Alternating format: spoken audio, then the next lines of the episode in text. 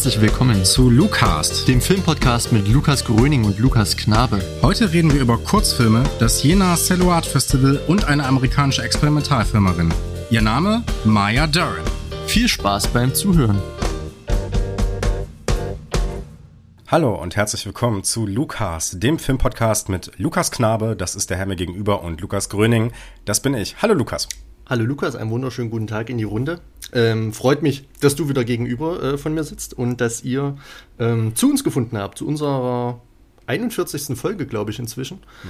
zum Thema Kurzfilme. Heute wird sich alles irgendwie über äh, Kurzfilme, um Kurzfilme drehen, werden ein paar Anekdoten erzählen, werden dann auch noch auf drei Kurzfilme zu sprechen kommen. Es gibt ein volles Programm. Ähm, ja, was machen wir heute so? Genau, also äh, erstmal muss man ja sagen, wir können das ja mal ganz transparent machen, was hier abgegangen ist. Können wir machen, ja. Können wir machen. Wir haben diese Folge schon mal aufgenommen, und zwar letzte Woche. Wer uns äh, intensiv verfolgt auf unseren Social-Media-Kanälen, beziehungsweise eigentlich nur auf Instagram, hat gesehen, dass wir eigentlich schon mal eine Aufnahme gemacht haben. Und äh, da besonders angepriesen haben, dass äh, wir die Technik ja jetzt hinbekommen haben, endlich.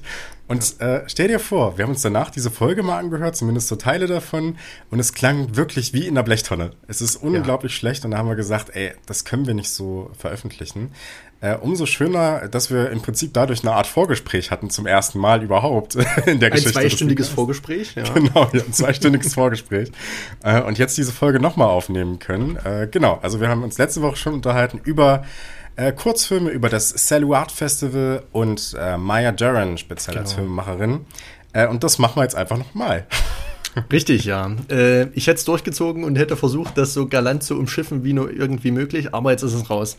Ja. Wir haben das Ganze schon mal gemacht, ja. Äh, sind daher umso besser vorbereitet und wissen, was der andere schon so zu dem einen oder anderen Thema zu sagen hat. Gucken wir mal, wo wir diesmal bei rauskommen. Ähm, ihr habt schon gehört, so zwei Stunden. Es wird, glaube ich, eine etwas längere Runde. Schnappt euch am besten was Leckeres zu essen oder einen warmen Tee. Und dann könnt ihr euch das Ganze hier in aller Ruhe zu Gemüte führen. Ja. Vor diesem Hintergrund wirkt jetzt auch die Frage, die ich dir jetzt stellen werde, äh, besonders lustig, weil ich natürlich schon die Antworten einigermaßen kenne. Ähm, es ist ja gute Tradition, dass wir zu Beginn der Folge erstmal die Frage stellen, was haben wir eigentlich zuletzt gesehen? Lukas, was ist, was war denn das so? Tja, ähm, du wirst jetzt verwundert sein, aber das waren tatsächlich andere Filme. Mhm. Ähm, denn ich habe inzwischen seitdem schon wieder, es waren sogar mehr als drei, es waren fast fünf oder sechs Filme, ähm, gesehen, die ich jetzt hier mal in aller Kürze ausführen kann. Ein Film, auf den ich super gerne eingehen möchte, ist ähm, Batman Returns. Habe ich mir mal wieder angeguckt. Ähm, ja, habe ich eine relativ lange mm, Tradition mit Batman-Filmen, ja, kann man schon so sagen. Vor allem ähm, die Joel Schumacher-Filme und die Tim Burton-Filme ähm, sind Batman-Filme, die mich schon seit Kindheitstagen begleiten, sind ja auch Filme der 90er. Und ja, die habe ich mir jetzt einfach mal, weil es die gerade mal bei Amazon gab, äh, kostenfrei zur Verfügung, alle mal wieder so durcheinander angeguckt, gar nicht mal chronologisch. Ähm, ist aber auch gar nicht nötig. Ich habe die wirklich alle schon relativ oft gesehen, bis auf Batman and Robin mit Mr. Ice. Mhm. Äh, den habe ich wirklich zum ersten Mal gesehen. Ähm, Freeze, oder? Oder Mr. Freeze. Mr. Freeze du hast recht. Genau. Arnold Schwarzenegger, Arnold Schwarzenegger als Mr. Freeze. Du hast ja, vollkommen ja. recht, ja. ähm, genau, war aber auch gar nicht schlimm, dass ich den jetzt erst äh, zum ersten Mal gesehen habe. Ich, ich mag dieses Verschrobene, dieses leicht Schrullige und ja, so ein bisschen selbstironisierende und karnevaleske. Das ist alles völlig in Ordnung, alles völlig schön. Man kann es gut gucken, man kann es einfach so ähm, wegschauen. Es passiert einem nichts, man wird nicht übermäßig beansprucht, ist aber trotzdem irgendwie unterhaltsam und es gibt die ein oder netten Gags ähm, und auch mal Effekte oder mal ein paar, ja, witzige, unfreiwillig komische Situationen, die dann ja, gerade in der Originalfassung, wenn man Arnold Schwarzenegger äh, sprechen hört, ist es ja an sich schon äh, sehr sehenswert, beziehungsweise hörenswert. Und da war das mal wieder eine nette Abwechslung ähm, zum derzeitigen Stoff, der so bei mir im äh, Filmregal verweilt, der dann schon ein bisschen schwermütiger ist, ein bisschen, bisschen komplexer. Ähm, ein Film, der zum Beispiel so komplex ist, ist I Saw the Devil. Äh, den habe ich mir auch mal wieder angeguckt, zum zweiten Mal. Ich kannte den Film also schon. War einer meiner ersten Mediabook-Filme. Ne, ich glaube, von Splendid Pictures oder so rausgebracht. Oder vielleicht sogar Turbine. Ich bin mir gerade gar nicht sicher. Aber auf jeden Fall ist das Mediabook noch gar nicht so alt. Ähm, der Film allerdings schon, also aus dem Jahr 2010. Sieht man dem gar nicht so an. Wirkt auch überhaupt nicht so. Äh, ist vom Regisseur Kim Ji-woon, der auch A Tale of Two Sisters ähm, ja, ins Leben gerufen hat. Ein Film, den ich noch nicht kenne, den du aber kennst und über den du, glaube ich, sogar schon mal einen Text geschrieben hast. Äh, habe ich, aber die muss man nicht unbedingt lesen. Das ist nicht unbedingt der beste Text. Ich äh, habe damals sehr geschwärmt von dem Film. Das würde ich heute wahrscheinlich immer noch so tun, aber vielleicht so ein bisschen aus den falschen Gründen oder das nicht so mhm. gut begründet, warum, ich, warum der so toll ist und so. Aber das ist ein sehr sehenswerter Film auf jeden Fall. Guckt immer. Okay, äh, werde ich noch machen. Ich glaube, den gibt es auch sogar bei, bei Amazon Prime. Die äh, südkoreanischen äh, Thriller- und Horrorfilme sind alle immer sehr gut äh, bei den Streaming-Plattformen ausstaffiert, muss man sagen. Äh, und speziell der Film ist ein wirklich sehr gelungener, intensiver, äh, langer, das meine ich gar nicht abwertend, Rache-Thriller, der ja kein Register ungenutzt lässt. Also es wird all das, was Rape and Re äh, Revenge, was ähm, Rache-Thriller so an, an, an, Mustern, an Konzepten bieten, wird dort ähm, ja ins Leben gerufen und sehr ja, beinhart dargestellt. Das ist ein wirklich brutaler Film, der gut geschauspielert ist, der, glaube ich, gar nicht mal so viel Budget hat, was man ihn aber überhaupt nicht ansieht. Ähm, Gerade die Kameraarbeit finde ich sehr, sehr hochwertig, sehr erfrischend und ähm, durchaus gelungen. Dafür äh, kennt man ja den südkoreanischen Film, dass da gerade in der Formalästhetik ähm, immer eine sehr hohe Qualität herrscht, anders als vielleicht bei, bei, bei europäischen Filmen, bei, bei vor allem italienischen Filmen. Ähm, wo man da etwas schludriger ist, ist man bei äh, den südkoreanischen Filmen immer wirklich sehr, sehr perfektionistisch. Und so auch hier ist wirklich sehr schön durchkomponiert. Ähm, und ja, wirft Themen auf, die auf jeden Fall diskutierbar sind. Die Aussage des Films diskutierbar. Ähm, das soll es auch sein. Es soll provokativ sein, soll anstößig sein. Die Figuren in dem Film sind beide, sowohl vermeintlich gut als auch vermeintlich böse. Keine Saubermänner bekriegen sich aber trotzdem äh, in dieser, dieser bekannten, in diesem bekannten Dualismus gut gegen böse, ähm, Sühne und Rache und diese ganzen Muster, die man eigentlich schon kennt. Ähm, aber in der Explizitheit der Gewalt ist der Film dann doch nochmal etwas, etwas Besonderes, ja, genau. Dann noch ganz kurz, ich war vorhin schon bei Batman. Ich habe einfach noch von Matt Reeves äh, The Batman gesehen. Äh, Gibt es in 4K bei Amazon Prime. Kann man sich auch wundern. Ich finde den Film wirklich sehr, sehr gut, muss man sagen. Ähm, fast besser als zwei der drei Christopher Nolan Batmans. Ähm, wirklich sehr, sehr.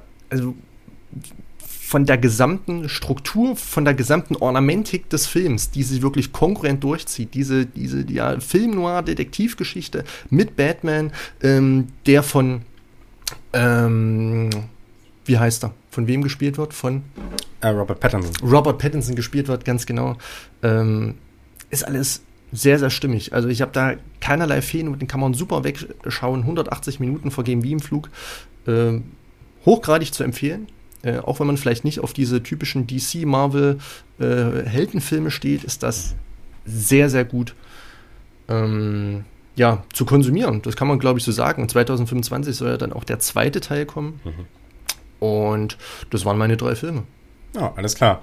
Ähm, ich werde auch mal über drei Filme sprechen. Das werden jetzt tatsächlich die gleichen drei sein, die äh, du schon letzte Woche von mir gehört hast. Ich habe auch dort angedeutet, ähm, dass es so ein Triumvirat aus Filmen gibt, worüber ich nicht sprechen möchte, weil wir die beide gesehen haben und das schon so ein bisschen her ist. Das ist äh, Barbie, Mission Impossible und Oppenheimer, ähm, die auf ihre Arten und Weisen äh, sehr interessant waren. Aber ich möchte heute reden über ähm, die Purpursegel oder auch äh, im, englischen, im englischen Titel äh, nee, im Englischen trägt der Film den Titel Scarlet von Pietro Marcello. Ähm, Geht es um einen äh, um einen Mann, einen relativ erwachsenen Mann, so zwischen 50 und 60 Jahre alt, würde man schätzen, oder 40 und 50, eher 40 und 50 wahrscheinlich dann, ähm, der aus dem Ersten Weltkrieg zurückkehrt in sein Dorf und dort feststellt, dass er eine Tochter hat, jedoch äh, niemand weiß, woher diese Tochter eigentlich stammt, also mit welcher Frau er da verkehrt hat. Also wer, wer ist die Mutter, ne? stellt sich die Frage.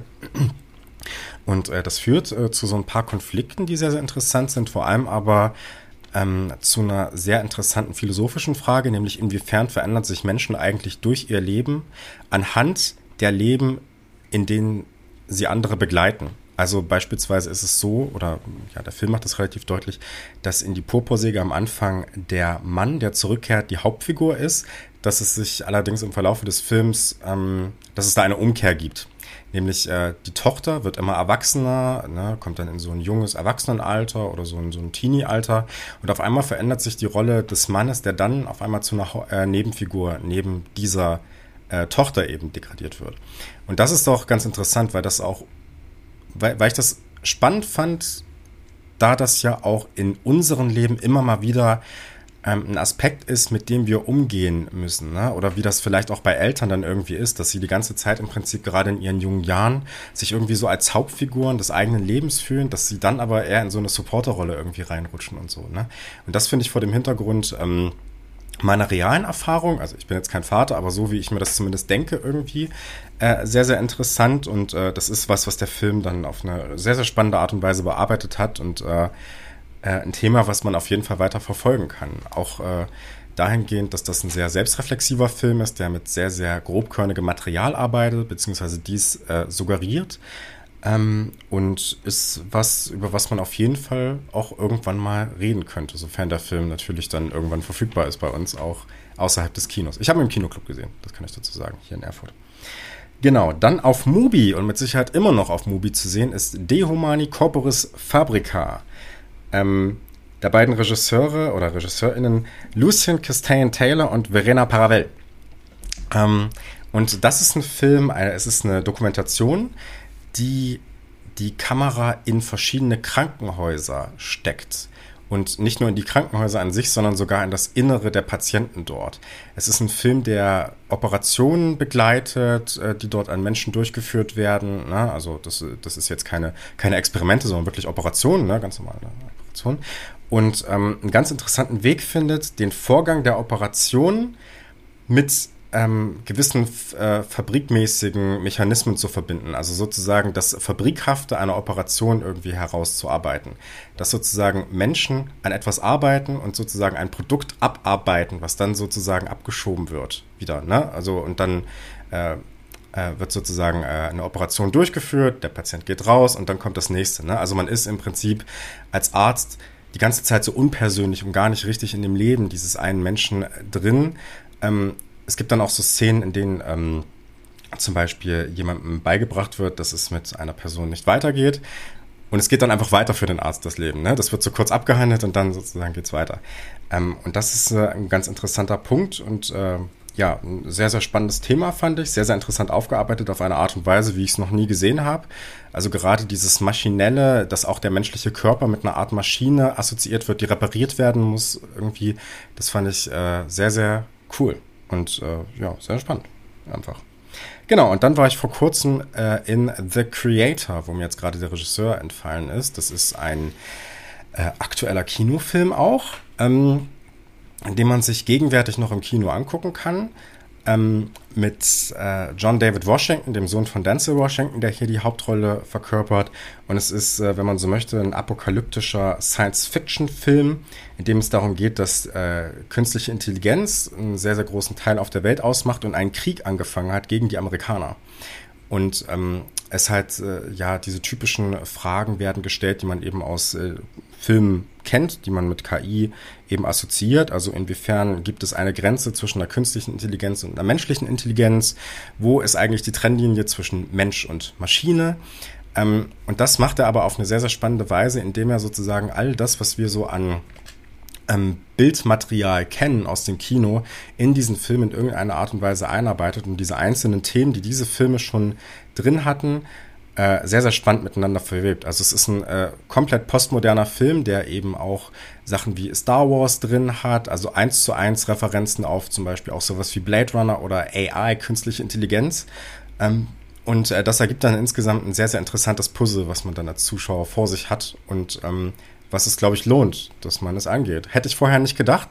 Ähm, ich wurde von einem Kumpel gefragt, ob ich mit will und ich hatte eigentlich vorher nicht vor, da reinzugehen und war dann doch im Endeffekt sehr froh, dass ich es gemacht habe. Sehr guter Film, The Creator. Sehr schön, das waren deine drei Filme. Ganz genau. Super. Ähm, The Creator läuft derzeit noch im Kino, ist brandaktuell, ne? Der läuft, Stand, was haben wir heute? 9.10.2023, aktuell läuft er im Kino, ja. Okay, genau. Sehr schön. Mhm. Dann würde ich sagen, nachdem wir das erste Kapitel unserer ähm, aktuellen Folge abgehakt haben, können wir zum nächsten schreiten. Mhm. Ich würde sagen, wir sprechen erstmal über Kurzfilme. Wir sprechen über Kurzfilme. Wir haben noch nie über Kurzfilme gesprochen. Wir haben bisher nur Langfilme behandelt immer. Mhm. Das stimmt, das hat auch ähm, speziell bei mir einen besonderen Grund, wenn ich einfach mal einsteigen darf. Mhm. Ähm, mit meinen Erfahrungen und mit meiner Sozialisation mit Kurzfilmen. Ähm, denn ich habe außerhalb oder sage ich mal im privaten Bereich nie Kurzfilme als ja, als Form, als etablierte Form des Films wahrgenommen. Es hat immer so ein rudimentäres Nebendasein. Es gab, gibt irgendwo Kurzfilme ähm, und irgendwo schwirren die auch rum und es gibt ganz viele und es gibt Festivals, die nur ins Leben gerufen werden, um dort Kurzfilme zu zeigen. Wir werden dann noch auf ein wunderbares in äh, Jena verweisen.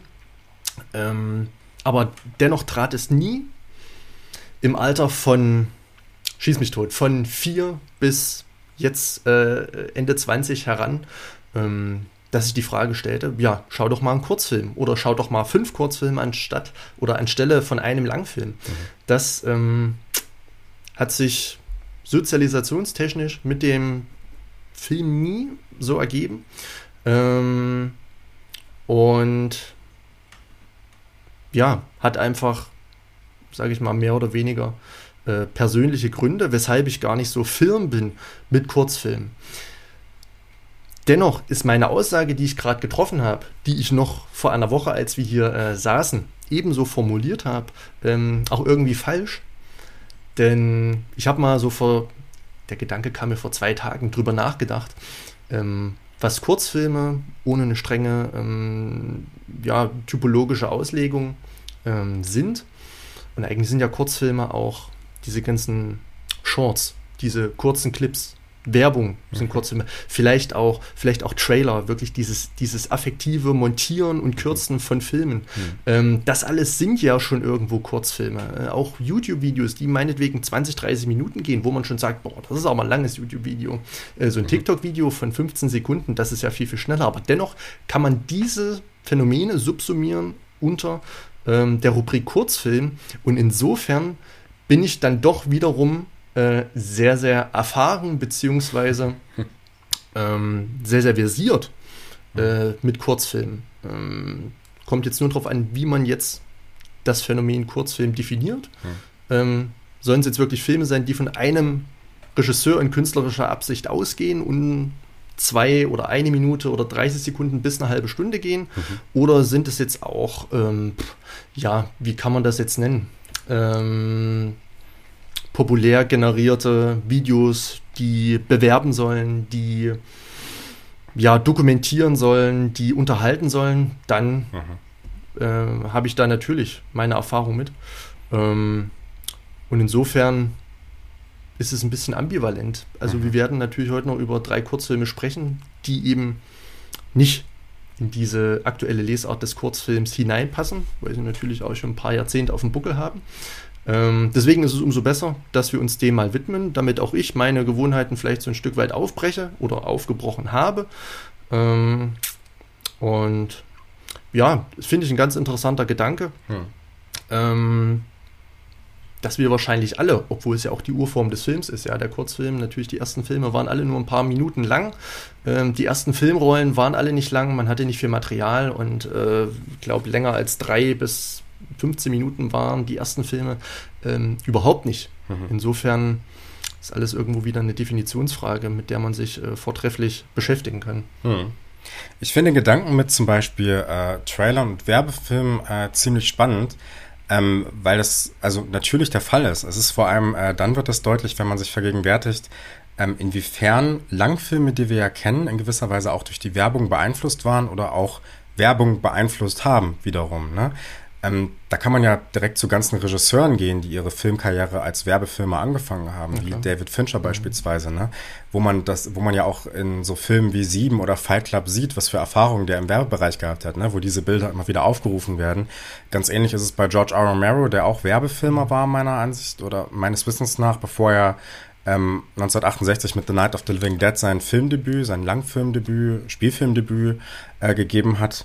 Ähm, und äh, du hast es ja schon angesprochen. Also ähm, natürlich äh, haben wir dahingehend dann alle äh, Erfahrungen mit Kurzfilmen und äh, gerade wenn man sich vergegenwärtigt auch, was jetzt vielleicht nicht in der breiten Masse der Fall ist, aber dass die ersten Filme ja auch tatsächlich Kurzfilme dann nach dieser Definition dann irgendwie wären. Mhm. Ne? Das waren ja erstmal ähm, so einzelne Szenen, die teilweise auf der Straße, teilweise ähm, irgendwie ja so aus dem, aus dem Leben dann irgendwie äh, gefilmt wurden von den äh, Lumière-Brüdern, ne? also der berühmte Zug, der in der Stadt ankommt, äh, das Füttern des Babys und so weiter und so fort, ne?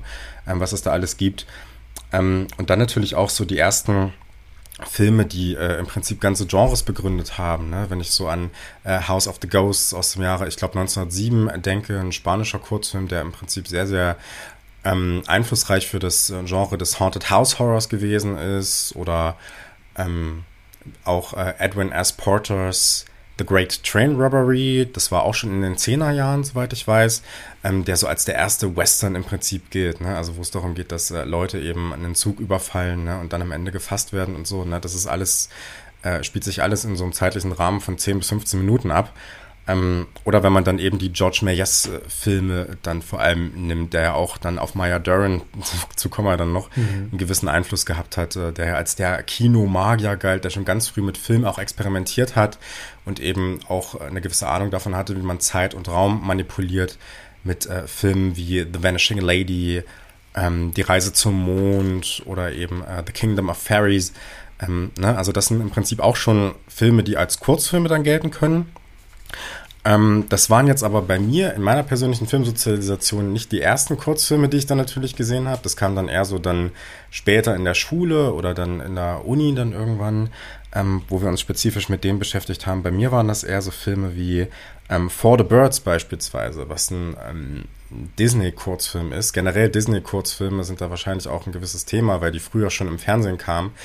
Ähm, so Sachen wie The Skeleton mhm. Dance oder ähm, Genau, For the Birds hatte ich eben schon genannt, was jetzt keine, was nach heutigen Definition eine Disney-Verfilmung wäre, ähm, was aber eine Pixar-Produktion ist. Also das äh, ist ein Film, den vielleicht viele kennen werden, der früher mal äh, im Kino auch äh, neben der Werbung vor einem regulären äh, Langfilm lief. Also geht es da um diese, diese Stromleitung mit äh, sehr, sehr kleinen Vögeln. Und dann kommt eben so ein großer Vogel dazu, der dazugehören möchte, der aber dann durch sein Gewicht dafür sorgt, also sich dazusetzt und durch sein Gewicht dazu sorgt, dafür sorgt, dass diese äh, Stromleitung sich eben absenkt und äh, alle kleinen Vögel rutschen dann so in die Mitte und die wollen den nicht haben. Und da geht es ein bisschen darum, dass er dazugehören möchte und dass man keine Außenseiter schaffen soll und äh, Leute nicht ausgrenzen soll und so. Ne, das funktioniert dann immer so äh, über Tiere dann bei, äh, bei diesen Filmen.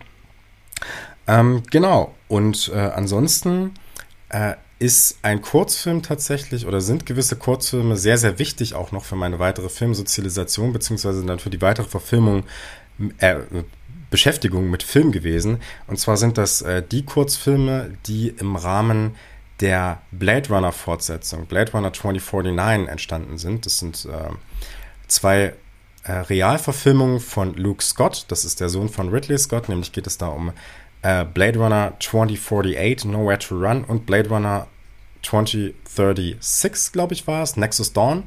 Ähm, und ich hatte mal in der Uni, das habe ich glaube ich schon öfters hier erzählt, ein Seminar zu Blade Runner. Also wir haben Buch gelesen, wir haben den ersten Film geschaut, wir haben die Fortsetzung geschaut aus dem Jahr 2017 von Denis Villeneuve und wir haben eben diese Kurzfilme geguckt. Und ich äh, durfte damals ein Seminar zu Blade Runner 2048, Nowhere to Run machen. Das ist dieser Kurzfilm, in dem Dave Bautista eine sehr, sehr große Rolle spielt der als äh, Replikant identifiziert wird und dann verfolgt wird äh, dadurch. Äh, und das war für mich sehr spannend, weil dieser Film sechs Minuten lang geht und äh, mir gezeigt hat, was alles schon in so sechs Minuten Film stecken kann. Also ich habe da einen ganzen Vortrag über diesen Film gehalten und äh, hätte wahrscheinlich noch deutlich länger sprechen können. Ich musste mich da auf einzelne Aspekte fokussieren einfach. Äh, und das äh, war sehr, sehr toll. Also es ist ein guter Vortrag geworden, denke ich mal. Und es war auch eine noch schönere Diskussion dann im Anschluss. Und äh, das war eben so ein Erweckungserlebnis mhm. irgendwie, ne? was man alles so in Filmen sehen kann. Genau, und dann hat sich das in den letzten Jahren irgendwie auch so ein bisschen noch verfestigt, dass ich immer mal wieder zu Kurzfilmen greife. Ne? Also das waren dann so äh, Kurzfilme von David Lynch beispielsweise, wie Rabbits, äh, die man sich da mal anguckt. Ähm, ich habe dann äh, sehr stark für mich entdeckt auch ähm, einen Kurzfilm von Bigan mit dem Titel Secret Goldfish. Also Bigan kennt man vielleicht, chinesischer Regisseur, hat bisher, ich glaube, zwei Langfilme gemacht ähm, mit den Titeln Long Day's Journey, Journey into the Night und äh, Kylie Blues. Kann man sich auch mal angucken. Kriegt man, glaube ich, nicht ganz so leicht. Ähm, äh, beziehungsweise äh, in deutschen Veröffentlichungen gibt es die, glaube ich, gar nicht. Man muss da zum Import äh, greifen. Äh, und genau, und dann ähm, hatten wir ja schon letztens mal den YouTube-Channel Alter uns mhm. angeguckt oder da was geguckt. Äh, das habe ich letztens für mich entdeckt. Das ist ein YouTube-Channel, der, ähm, also keine Werbung, das ist ein YouTube-Channel, der äh, sich mit Horror-Kurzfilmen beschäftigt, wo im Prinzip alle paar Tage mal ein neuer Horror-Kurzfilm hochgeladen wird. Ähm, und das ist auch sehr spannend, wie wenig oder mit, äh, mit was für wenigen Mitteln und für geringen Budgets man da schon ganz effektvolle Filme ge generieren mhm. kann. Ja.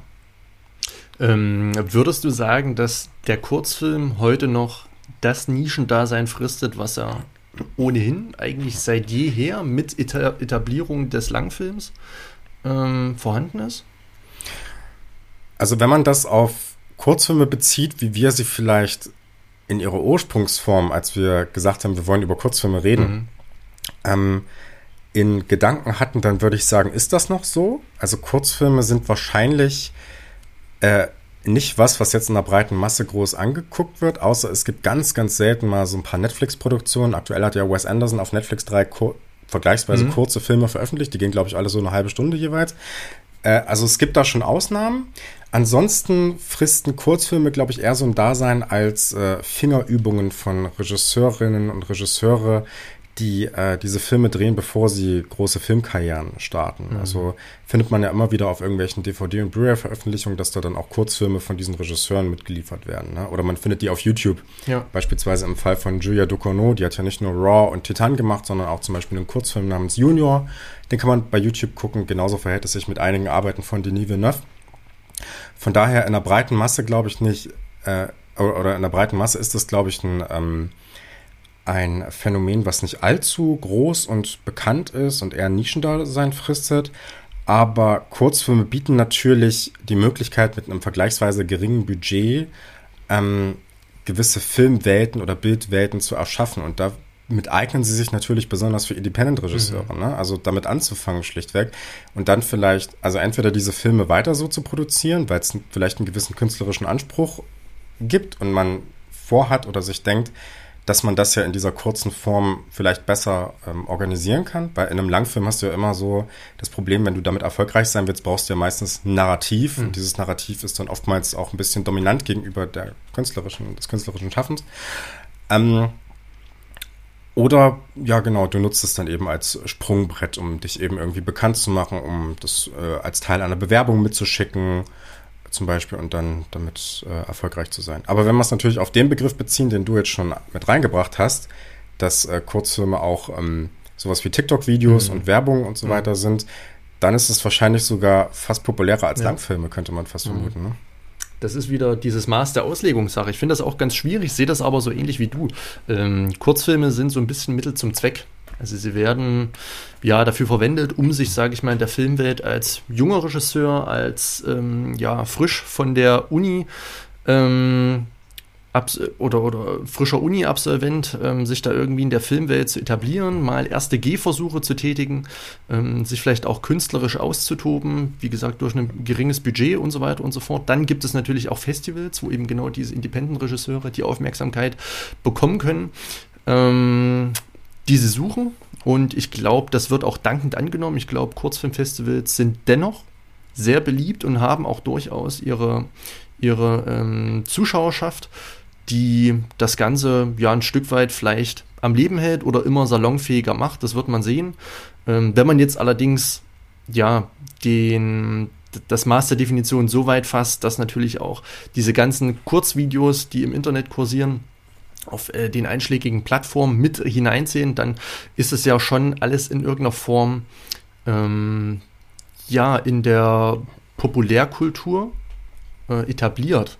Ähm, deswegen ist es so ein bisschen schwierig, aber ich glaube, wenn man vom Langfilm ausgeht und da äh, ja ist trotzdem noch einige Luft nach oben. Ich glaube, Kurzfilme wurden auch vor Langfilmen immer mal in den Kinos gezeigt. Ich glaube, es mhm. war auch, ähm, hatte einen bestimmten Begriff, der mir gerade nicht einfällt.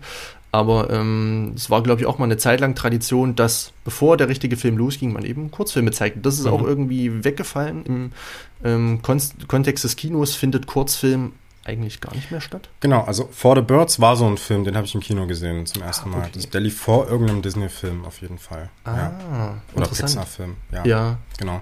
Äh, war mir noch so irgendwie gewahr. Ich habe das gar nicht, gar nicht mehr mitbekommen. Also so in den späten 90er, Anfang der Nuller Jahre.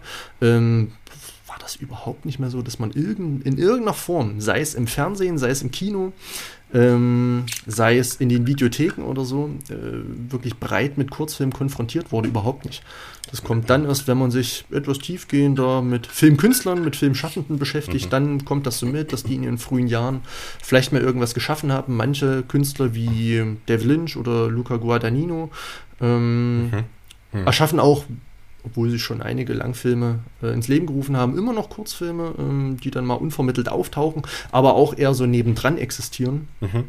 Ähm, ja, und dann natürlich im Universitä universitären Kontext sind Kurzfilme natürlich auch noch sehr beliebt, mhm. bieten sich natürlich an äh, in einem relativ ja, intimen, kleinen und äh, Rahmen natürlich Filme zu besprechen, die eben auf die Studierendenschaft zu verteilen, dass diese dort eben analysiert werden und so weiter und so fort. Ist vom Komplexitätsgrad wahrscheinlich noch mal ähm, weniger anspruchsvoll als jetzt Langfilme in dieser Güte ähm, zu analysieren.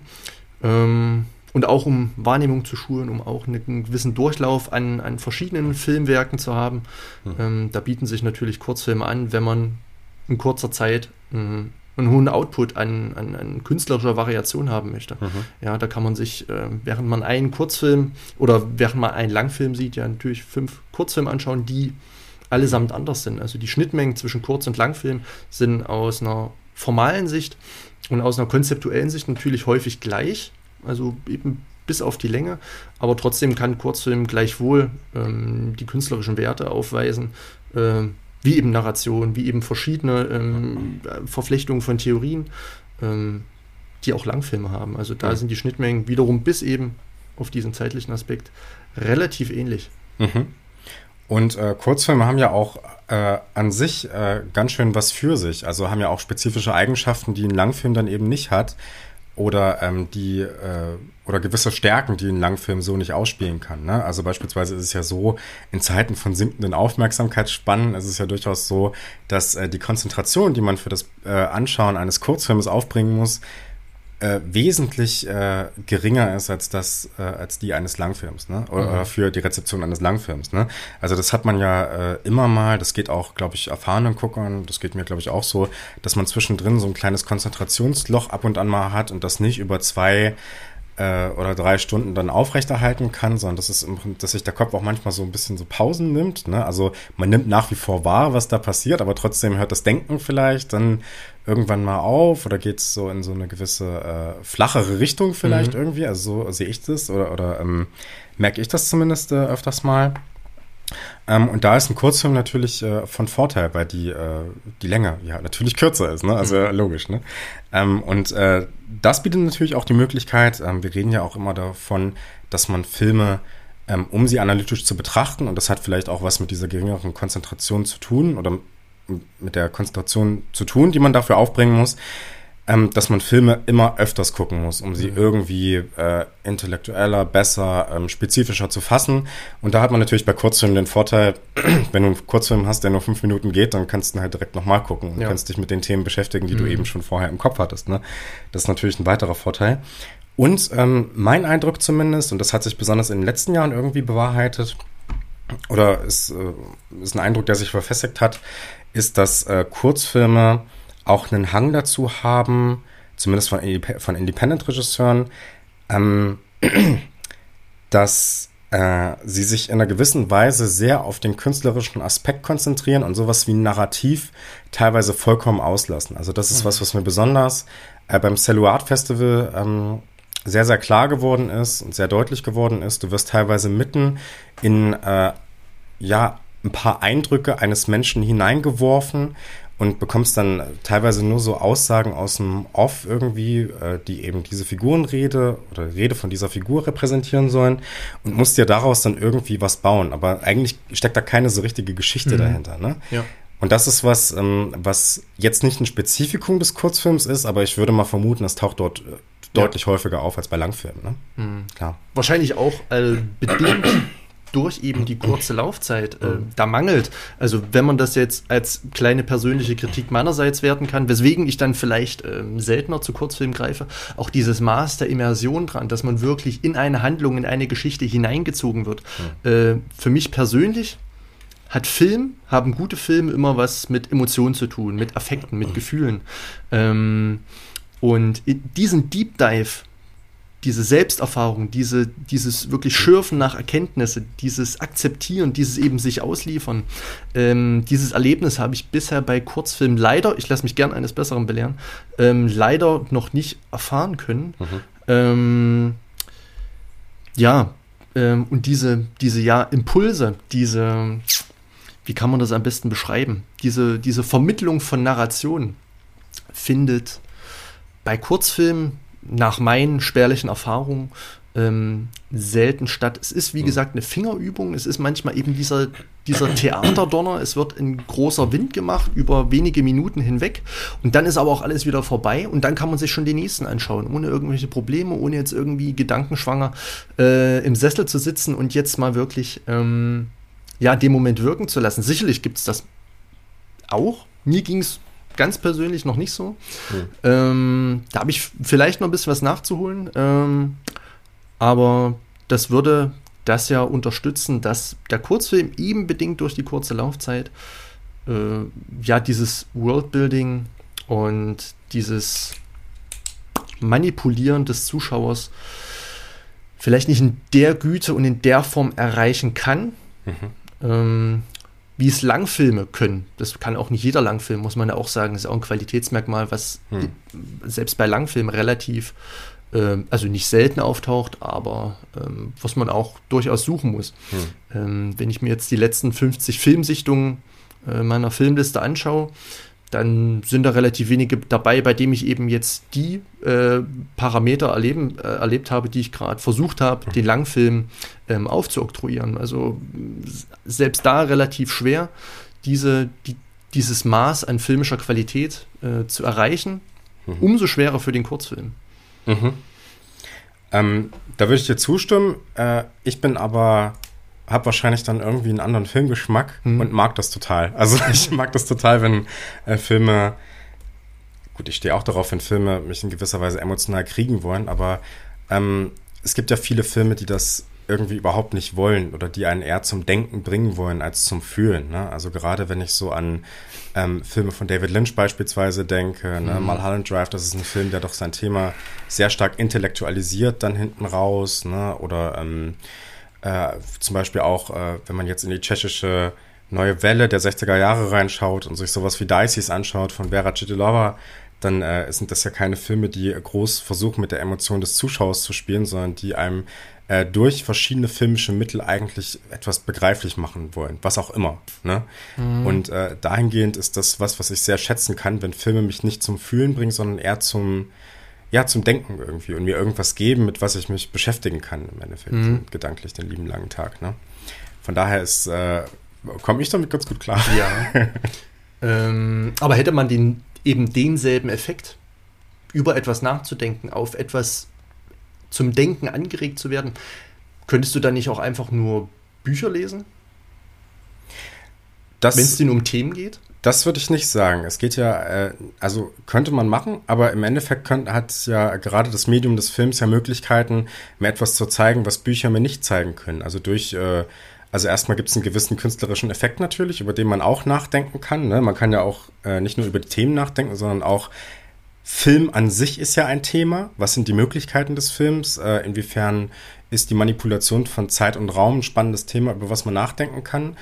Und ähm, man kann ja über die Medialität sozusagen des Mediums nachdenken, was mir als jemanden, der äh, ja irgendwie im weitesten Sinne Medienwissenschaft oder Kommunikationswissenschaft studiert hat, irgendwie dann auch nahe ist, mhm. über sowas zu reflektieren. Mhm. Ne? Ähm, und das kann Film einem ja auch auf, äh, seine Art und Weise mit den eigenen filmischen Mitteln begreiflich machen. Das ist ja auch das, das wäre jetzt meine These, die ich jetzt schon mal vorher raushau. Wir sprechen noch über das Cello Art mhm. Festival gleich, ja. aber das ist ja was, was Maya Duran irgendwie auch macht, auf ihre Art und Weise. Ne? Also durch die filmischen Mittel, die sie eben nutzt, äh, einen gewissen Gegensatz zur damals vorherrschenden Art und Weise des Films ja, äh, ja. herauszuarbeiten. Mhm. Und von daher kann ich das dann auf seine Art und Weise wertschätzen, mhm. ohne dass ich jetzt sage, ich wurde jetzt emotional affiziert mhm. von äh, ihren Filmen zum mhm. Beispiel. Ne? Aber wir reden vielleicht dann über Maya Duran, es sei denn, du willst noch was. Ich hätte noch eine Frage, ganz ja. allgemein zum Kurzfilm. Niklas. Ähm, also du hast ja jetzt schon angesprochen, Kurzfilme können durchaus oder besonders Kurzfilme können durchaus ähm, ja gewisse Denkansätze vermitteln, dich auf ein gewisses Denken, dich vielleicht auch auf neue Gedanken bringen, die dich dann beschäftigen. Du beschäftigst dich mit Themen, mit ähm, künstlerischen Besonderheiten, mit Ausprägungen, die eben der oder jener Kurzfilm mit sich bringt. Ähm, bist du der Meinung, dass Film, speziell Kurzfilm, ähm, seine Kunst oder das, was er künstlerisch darstellt, dem Zuschauer vermitteln muss? Oder können, kann Filmkunst, kann Kurzfilmkunst auch über wenige Minuten hinweg ähm, eine relativ, eine quasi zusammenhanglose äh, Aneinanderreihung von filmischen Variationen, von filmkünstlerischen Aspekten sein? Hm. Ähm, und es würde dich jetzt nicht stören. Du könntest es akzeptieren, dass eben da Kunst nicht vermittelt wird, nicht genau. dem Zuschauer in irgendeiner Art und Weise vorgekaut wird. Das würde ich bejahen. Also ich äh, würde sagen, ein Film kann auch einfach nur mit Assoziationen arbeiten, die mich äh, in irgendeiner Art und Weise beschäftigen, ohne dass der Film an sich ein spezifisches Thema oder irgendwie einen gewissen Aspekt oder sowas vermitteln mhm. will tatsächlich, sondern ich äh, kann das auch akzeptieren, wenn ein Film mir einfach irgendwas hinwirft und ich leiste dann sozusagen die okay. Arbeit für den Film. Ja. Und äh, das, äh, damit komme ich eigentlich relativ mhm. gut klar.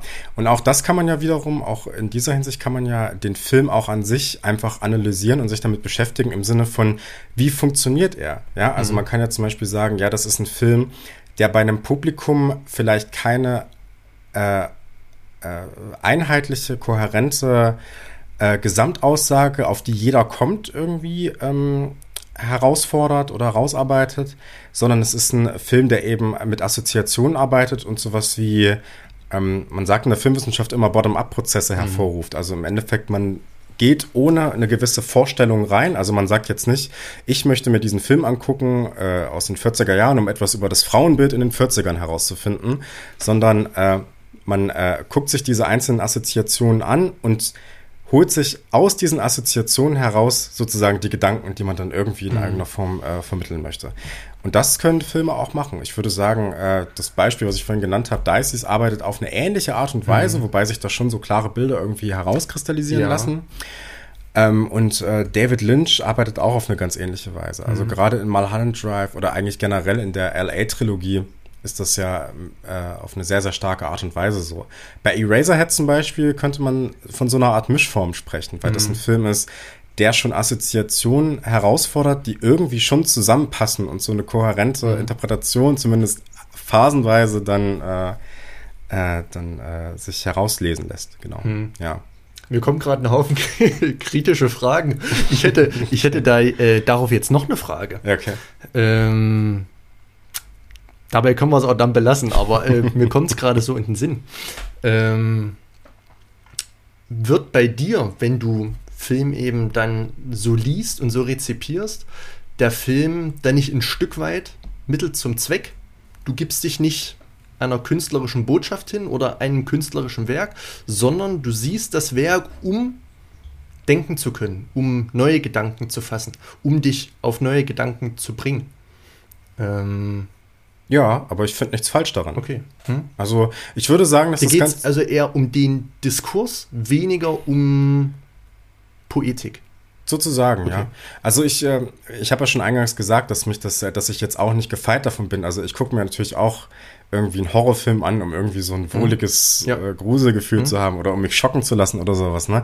Aber selbst dann finde ich es, also bei Irreversibler finde ich es find eher spannend, darüber nachzudenken, welche Form von Gewalt wird hier eigentlich einem Publikum vermittelt und ähm, inwiefern trägt das irgendwie ähm, ja Gedanken bei zu einem Diskurs über Gewalt im Film. Mhm. Natürlich gibt es diesen Affekt, äh, diesen Affekt da auch. Also dieses, äh, diese zwölfminütige Vergewaltigungsszene ist auch für mich schockierend mhm. irgendwie, oder war es zumindest beim ersten Mal. Ist wahrscheinlich immer noch. Ich habe den noch nicht so oft gesehen, muss mhm. ich ehrlich sagen.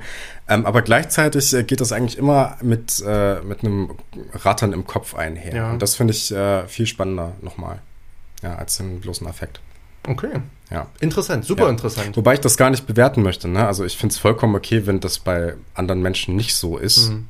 Ähm, ich äh, finde es nur, äh, habe da für mich eine Form der Rezeption gefunden, mhm. die, irgendwie, die mich irgendwie erfüllt. Ja, mhm. genau. Okay. Ja. Ist das bei dir, bei dir ist das, äh, hat man schon so rausgehört, anders irgendwie ein bisschen, ne?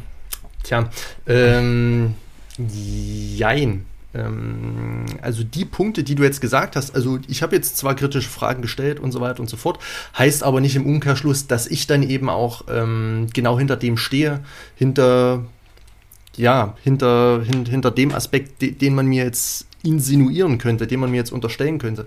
Mhm. Ähm, so ist es, glaube ich, nicht, aber für mich ganz persönlich, ich bin durchaus in der Lage, eine analytische, eine objektive Wahrnehmung während meiner Filmrezeption walten zu lassen. Das ist gar kein Problem, das bekomme ich eigentlich hin.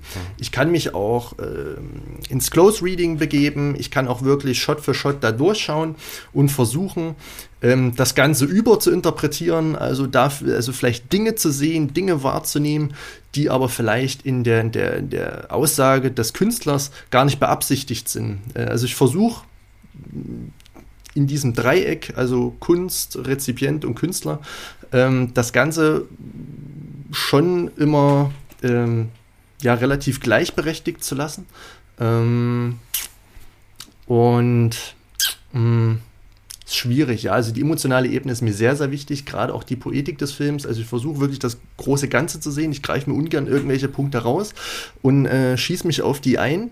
Ähm, sondern ich versuche mal mit dem Film zu denken. Der Film gibt mir eine gewisse Denkweise vor, der Film hat eine gewisse, wenn man so möchte, Ideologie, ein gewisses Narrativ. Das versuche ich so gut es geht mitzuverfolgen, mich davon leiten zu lassen. Ähm, und eben, ja, ich versuche das nachzuempfinden, was der Film möchte, was hm. eben äh, die Intention der Szene ist, des gesamten Films ist, der Aussage des Films ist und so weiter und so fort. Ähm, und wenn der Film das schafft, dann ist es meistens ein guter Film. Wenn der Film das eben nicht schafft, ähm, das einzulösen, was er verspricht oder was er versucht aufzubieten, dann ist es meistens ein nicht so guter Film. Mhm. Ähm, mir, ist, mir ist da eben diese affektive Ebene sehr, sehr wichtig. Äh, mhm. Film ist für mich Gefühl, Film ist für mich Impuls. Ähm, und der gesamte Film regt mich zum Denken an. Natürlich kann man immer wieder über einzelne Punkte ähm, soziokulturell und so weiter diskutieren. Ähm, aber ja, ich bin da wahrscheinlich weniger formal Analyst als einfach Liebhaber, als mhm. einfach jemand, der Film gerne sieht mhm. und sich eben äh, gern von Film manipulieren lässt. Mhm.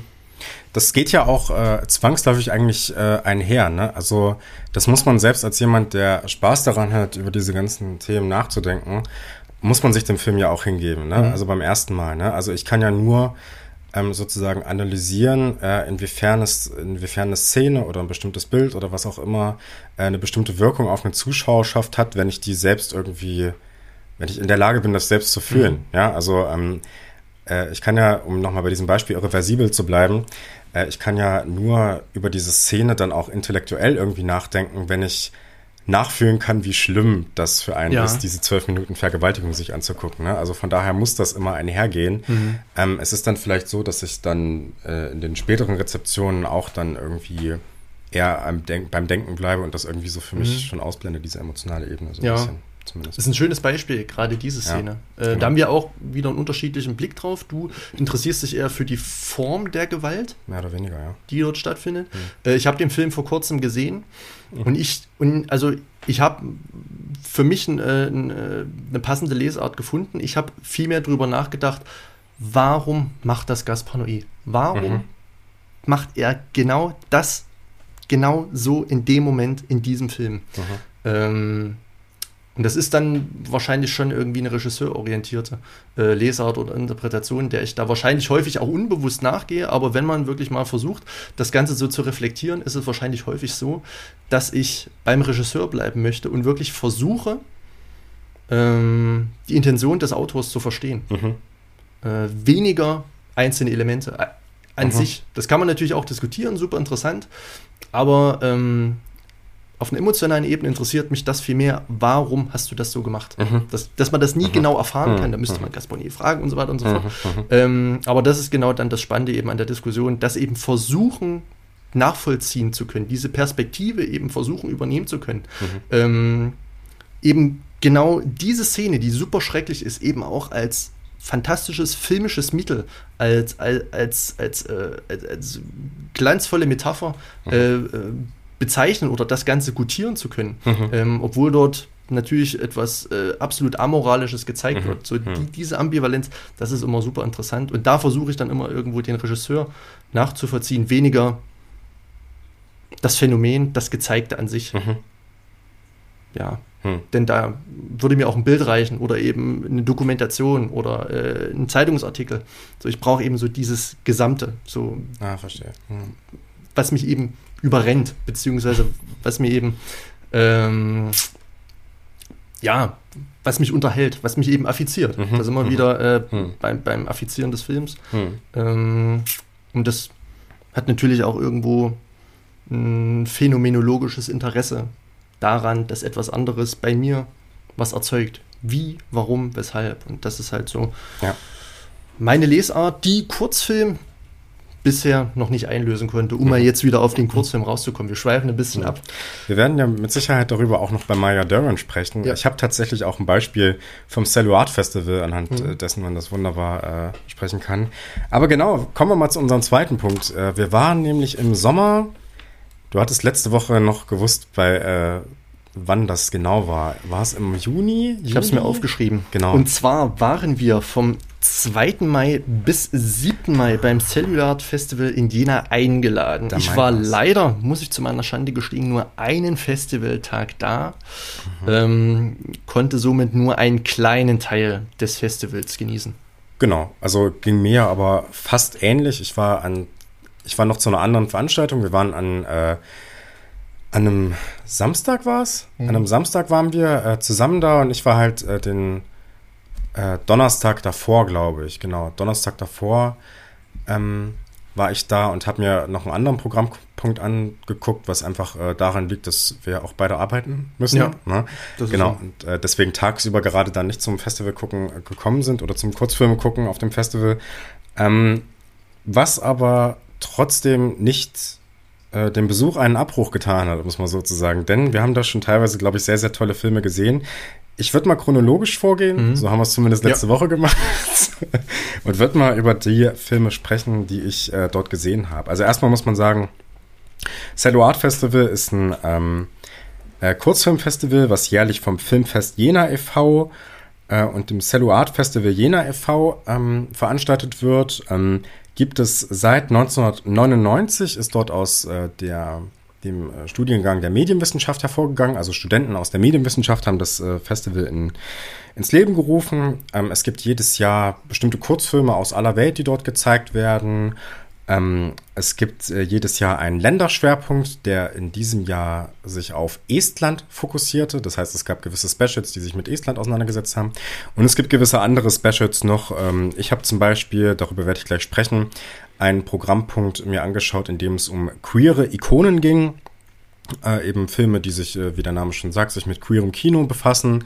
Äh, und da waren sehr interessante Sachen dabei. Nämlich zum Beispiel der Kurzfilm Nullo von Jan Soldat. Und das ist zum gleich, äh, zugleich der Film, ähm, der uns als wunderbares Beispiel dienen kann, um sozusagen über diesen, dieses, dieses, ähm, ja, dieses Spannungsverhältnis zwischen Kino, wenn man so will, fühlen, als affektives Medium wahrnehmen und Kino denken, wunderbar ähm, äh, uns wunderbar als Beispiel dafür dienen kann. Denn das ist ein Film, der im Prinzip nur aus äh, starren Einstellungen besteht. Also mit starrer Einstellung meine ich, dass eine stationäre, starre Kamera im Prinzip in einem Raum steht, in einem relativ verdreckten Zimmer in einer Dachgeschosswohnung. Äh, und diese Kamera ist auf ein Bett gerichtet. Und auf diesem Bett sitzt Norbert. Norbert ist 34 Jahre alt und ähm, zeichnet sich dadurch aus, dass er sich selbst kastriert hat irgendwann mal. Das heißt, er hat äh, sich seine Genitalien abgeschnitten, sowohl den Penis als auch ähm, ja, die Hoden. Und ähm, ja, das zeigt er uns auch, beziehungsweise das wird uns auch sehr stark gezeigt, denn Norbert sitzt auf diesem Bett, breitbeinig, und wir sind die ganze Zeit äh, dem ausgeliefert, dass Norbert uns eben dann diese fehlen oder diese Stelle mit den fehlenden Genitalien zeigt. Und das ist natürlich sehr spannend, weil dieser Kurzfilm besteht im Prinzip daraus, dass Norbert uns die Geschichte erzählt, warum er das gemacht hat, welche ideologischen Vorstellungen dahinter stehen. Also, dass es zum Beispiel als eine Art feministischer Akt gesehen werden kann und dass er dann einfach gesagt hat, ja, ich habe das jetzt gemacht. Und er äh, schildert uns diese Geschichte sehr, sehr detailliert. Und ähm, das ist sehr interessant, weil man dann natürlich als Mann mit der eigenen Kastrationsangst, wie das bei Sigmund Freud genannt wird, konfrontiert ist. Das heißt, man schaut auf diese Leerstelle und äh, hat Angst, dass einem das auch passiert. Man erwischt sich auch dabei, wie man öfters mal checkt, ob noch alles da ist, ne? wie wir Männer das ja gerne mal machen. Ne? Und ähm, zum anderen äh, ist der andere ganz wichtige Blickpunkt in diesem Film eben das Gesicht von Norbert und äh, äh, der Mund vor allem, der uns eben erzählt, wie das alles passiert ist. Das heißt, wir rangieren im Prinzip, während wir diesen Film gucken, die ganze Zeit zwischen zwei Blickpunkten oder zwischen zwei ähm, Attraktionspunkten im Bild. Nämlich zum einen dem äh, den fehlenden Genitalien und zum anderen dem Gesicht von Norbert, der uns diese Geschichte erzählt. Das heißt, wir weichen den Genitalien mit unserem Blick aus, gucken uns lieber Norberts Gesicht an. Der erzählt uns allerdings, was er da gemacht hat und warum er diesen Penis abgeschnitten hat. Und schon werden wir wieder zurückgeworfen durch die Erzählung. Also er erzählt uns dann zum Beispiel detailliert, wie er das gemacht hat und man checkt dann nochmal nach, wie das eigentlich ausschaut. Und dann denkt man sich wieder, oh Gott, das ist schlimm und ich guck wieder weg. Ne? Ich guck wieder, er fokussiere mich eher auf das Gesicht. Und so geht das die ganze Zeit. Und das äh, sind, glaube ich, circa zehn Minuten oder sowas, mhm. die man sich das angucken kann. Und das ist natürlich sehr interessant, weil was ich jetzt gerade geschildert habe, ist natürlich in einem Nachdenken über den Film entstanden, ne? dass man diese zwei Blickpunkte hat und da hin und her rangiert. Aber während ich den Film gesehen habe, habe ich natürlich genau das gefühlt ne? und musste genau das fühlen, um eben im Nachhinein diesen, diese Interpretation, wenn man so möchte, oder mhm. diese Analyse dann leisten zu können. Ähm, und dahingehend ist das ja schon ein ganz gutes Beispiel für das, was wir jetzt, als wir so ein bisschen abgedriftet sind vom Thema, beschrieben haben. Und das fand ich gerade ganz spannend. Darf so. ich dir dazu eine Frage stellen? Natürlich. Warum hast du weggeguckt? Warum wolltest du von diesem Punkt weggucken? Aufgrund der eigenen Kastrationsangst, glaube mhm. ich, ne? Also die man ja hat. Also das, äh, das ist ja, also ich äh, bin jetzt äh, nicht so der größte Verfechter von Sigmund Freud, ne? Aber das ist ja das, was er sozusagen gesagt hat, dass wir Männer Angst haben davor, kastriert zu werden, dass wir im Prinzip dieses Machtinstrument, was wir haben, mhm. verlieren und dass wir deswegen immer mal wieder zwischendrin, ohne einen bestimmten Grund zu haben, uns einen Penis mhm. fassen, um zu gucken, ob noch alles da ist, sozusagen. Ne? Und das äh, ist ja was, was bei jedem Mann irgendwie in einer gewissen Art und Weise vorherrscht. Also jetzt nicht unbedingt aus dem Grund, dass man das Patriarchat verliert oder die mhm. Macht, sondern einfach, dass es ähm, ja eine gewisse äh, Angst davor gibt, dieses, äh, okay. dieses Instrument einfach nicht mehr ja. zu haben. Und dann guckt man halt weg und wird dann wieder darauf zurückgeworfen. Und es mhm. ist natürlich auch ein Anblick, ähm, der erstmal faszinierend ist, aber auch gleichzeitig extrem abschreckend ist irgendwie. Und das äh, ja, macht, glaube ich, die Spannung dieses Films aus. Mhm. Und zeigt auch, was Film äh, schaffen kann. Also es ist ja. ja. letztlich nur ein Film. Es ist ja nur Licht und Leinwand, das dann irgendwie solche ähm, äh, körperlichen äh, Primäremotionen, sowas wie Ekel, vielleicht auch wie Scham, vielleicht auch wie Angst evozieren kann, hm. ähm, sodass wir an bestimmte ja, Formen, Elemente eines Films gar nicht hingucken, gar nicht denken wollen. Mir kam nur gerade der Gedanke, deswegen auch meine Frage. Ähm, man neigt manchmal dazu, gerade, das ist jetzt auch eine kleine Anekdote, gerade wenn man Filme früher mit seinen Eltern gesehen hat ähm, und dort vielleicht eine Nacktszene kam, wegzuschauen. Ähm, mhm. Und das hat auch so einen, so, so einen zivilisatorischen Grund, dass man in einem Modus, sich in der Öffentlichkeit oder Halböffentlichkeit zu befinden, okay. auch in der eigenen Rezeption sich dazu, ähm, sage ich mal, äh, selbst richtet, moralisch zu sein, mhm. da jetzt nicht hinzugucken, mhm. das jetzt nicht lustig zu finden. Mhm. Wenn man das Ganze wahrscheinlich ähm, alleine mit dem Laptop auf dem Schoß konsumieren würde, dann wäre man wahrscheinlich eher dazu geneigt, jetzt sieht's keiner, jetzt kann ich das Ganze mal machen, jetzt gucke mhm. ich da hin mhm. und, und ich muss mich jetzt nicht irgendwie schmutzig oder befleckt fühlen, nur mhm. weil ich jetzt irgendwo hinschaue. Ähm, ich mache mich also nicht angreifbar und das hat, glaube ich, ähm, schon irgendwelche ja, Zivilisationsgründe, die mhm. wir uns dann wiederum selber in einer persönlichen Ref äh, äh, Reflexion oder Rezeption auferlegen. Also es ist mhm. total interessant, mhm. dass wir uns da selber dann so nicht hingucken, nicht hingucken, mhm. ähm, selbst immer irgendwie ähm, erziehen oder, oder, oder, oder äh, versuchen selbst ähm, ja, moralisch irgendwie äh, zu moralischem Handeln ähm, zu zwingen. Das finde ich ganz interessant. Das ist ein ganz spannender Gedanke, der nochmal äh, damit ganz gut korrespondiert, was auch am Ende dieses Films passiert, denn da wird es auf die Spitze getrieben. Es gibt nämlich auch noch eine Masturbationsszene, die dann äh, gezeigt wird, okay. mit einer Ejakulation auch. Also ja. äh, da hat man das nochmal. Es wird wirklich auf die Spitze getrieben, ja, ja tatsächlich. Richtig, Wahnsinn. Okay. Ja. Ähm, ja, und, und, und das ist halt das Ausgeliefertsein im Kino. Ne? Man, man muss sich ausliefern, ob man will oder ja. nicht. Äh, man kann versuchen, seine Mechanismen zu finden, die man vielleicht in seiner Kindheit ähm, ja so anerzogen bekommen hat, ja. dem irgendwie auszuweichen, sich äh, das Ganze irgendwie moralisch fernzuhalten. Vielleicht auch ein Selbstschutzmechanismus. Mhm. Ähm, aber von der Sache her könnte man sich doch, das ist doch nur ein Film, das frank und frei ansehen und einfach genießen. Mhm. Äh, ja. Aber machen wir nicht. Ja, machen ganz, wir einfach nicht. Ganz ja. lustig. Können wir einfach nicht machen, ja, genau. ja. Äh, genau. Und der andere Film, über den ich im Rahmen der queeren Ikonen noch sprechen möchte, ist äh, El Jardín de los Faunos. Äh, das ist auch eine Dokumentation, äh, eine Kurzdokumentation natürlich, in der es um Nazario geht. Nazario ist ein spanischer Comiczeichner und das ist der Mann, der die ersten queeren Comics in Spanien im Prinzip äh, während der Franco-Diktatur teilweise schon veröffentlicht hat. Und äh, das ist auch sehr spannend. Das ist ein Film, der vor allem Collage ist aus aktuellen ähm, Bildern äh, oder beziehungsweise schon ein paar Jahre her, wie Nazario eben so ein bisschen mit der Kamera spricht oder uns so ein bisschen aus dieser Zeit erzählt, wie das so war. Ähm, und äh, zwischengeschaltet werden einzelne Fotografien zum Beispiel, wie er gezeigt wird in äh, einer gewissen queeren Umgebung, in einer queeren Community und auch mit seinem äh, Liebhaber Alejandro.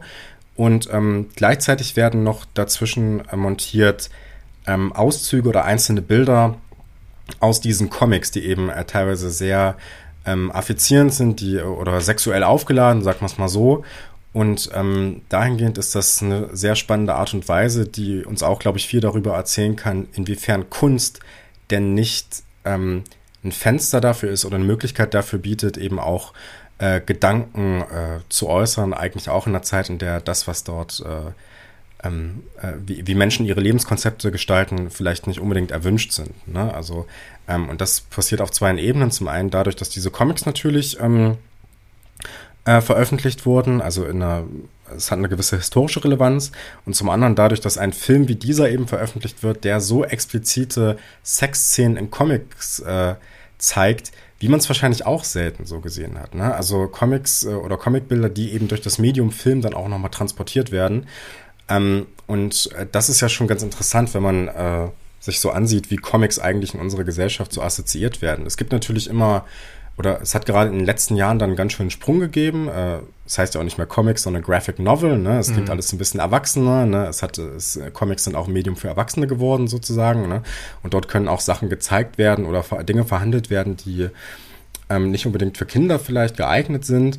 Ähm, zugleich äh, hat man ja lange Comics dann auch äh, mit einem Medium für Kinder assoziiert oder das so gesehen. Ne? Gerade wenn man sich so äh, Superhelden-Comics anguckt, ne? Marvel, DC und so weiter ähm, oder auch andere Sachen wie Asterix oder so. Ne? Hm. Genau. Das fand ich auch nochmal ganz spannend und äh, das äh, wollte ich auch nochmal zumindest dir empfehlen. El Jardín de los Faunos. Ja. Sehr schön.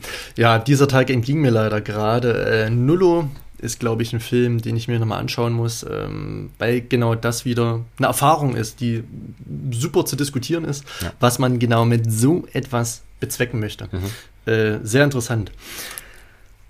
Kommen wir zum nächsten Tag, zum Samstag. Da war ich dann glücklicherweise mit dabei. Und als erstes haben wir eine Kurzfilmserie zum Länderschwerpunkt ähm, Estland ansehen dürfen. Mhm. Das heißt, wir haben dort eine, eine gut sortierte, kuratierte ähm, Sammlung von Kurzfilmen gesehen, deren Namen ich mir sogar aufgeschrieben habe, ähm, die dort nacheinander, nicht kontextualisiert, einfach nur gezeigt wurden. Es gab danach ähm, keine Gespräche, nichts. Es wurde, wurden einfach nur die Filme gezeigt. Das waren die Filme Odd in Space, Vacuum Cleaner, ähm, Ike Malia, mhm. Jack and the Robot and The Firebird. Mhm. Ja, das waren jetzt, glaube ich, fünf Kurzfilme, ähm, die allesamt Animationsfilme waren. Ähm, man kann vielleicht dazu sagen, dass also ich hatte es letzte Mal schon gesagt, es hat immer so den Anschein der Augsburger Puppenkiste teilweise gehabt, nicht alles, es gab auch wirklich Animationsfilme, die ähm, eben nicht durch Puppen oder durch äh, ja, Rollerscope-Verfahren oder durch ähm, wie heißt nochmal dieses Schnitt für Schnitt Verfahren? Shot für Shot? Schnitt für Schnitt Verfahren. Ähm, wie hat man die ersten Godzilla-Filme gedreht? Oh, Jetzt fragst du mich was. Ach, Mist. Keine Ahnung. Ähm, Beschreib's ansonsten. Falls mir nochmal einfällt, sage ich es nochmal. Ja. Aber ja, wie gesagt, gab es viele äh, ältere, wahrscheinlich während der Sowjetunion gedrehte und ausgestrahlte Animationsfilme, mhm. die allesamt so zwischen, denke ich mal, 10 und 20 Minuten gingen. Ähm, aus einer filmhistorischen Sicht ist es natürlich unglaublich interessant. Die Filme hatten alle so, dadurch, dass es Kinderfilme waren, teils einen pädagogischen Vermittlungscharakter, dass eben alltägliche Situationen gezeigt wurden, ohne diese eben groß zu kontextualisieren, indem so kleinere Gags passieren, ja, indem Rätsel gelöst werden müssen, indem kleine Probleme auftreten, die meist durch äh, Kinderfiguren selbst äh, gezeigt wurden. Mhm. Ähm, ja, teilweise mit Slapstick-Einlagen. Das Ganze war relativ komödiantisch und äh, tollpatschig aufgeladen. Ähm, es gab ja zufällige Situationen, die gelöst werden mussten, die einfach so wiederum aus dem Affekt ohne größeren Zusammenhang entstanden. Man musste durch die Wüste, durchs All, ähm, man war in der Großstadt und so weiter und so fort. Das Ganze wurde auch teilweise, es gab, glaube ich, einen Film, ähm, der hat sogar eine relativ entfremdete beziehungsweise avantgardistische ähm, Formalästhetik gehabt. Das waren, glaube ich, nur Quader, die angeordnet mhm. waren zu Figuren, die sich dann ja fast wie mh, mm, die ersten, keine Ahnung, 16 oder 32 Bit-Spiele, die es äh, für Computer damals gab, ähm, aussahen. Ja, genau. Inwiefern dort irgendwelche Machtsymboliken, ideologische Verflechtungen drin beinhaltet sein könnten, habe ich jetzt gar nicht mehr auf dem Schirm. Also aus so einer relativ kritischen Sicht können wir es, ähm, also kann ich es zumindest nicht mehr reflektieren. Ähm, ich fand es sehr erheiternd, war schön, das mal gesehen zu haben. Ähm, und ja, mehr hätte ich jetzt zu der Estland-Serie auch gar nicht zu sagen.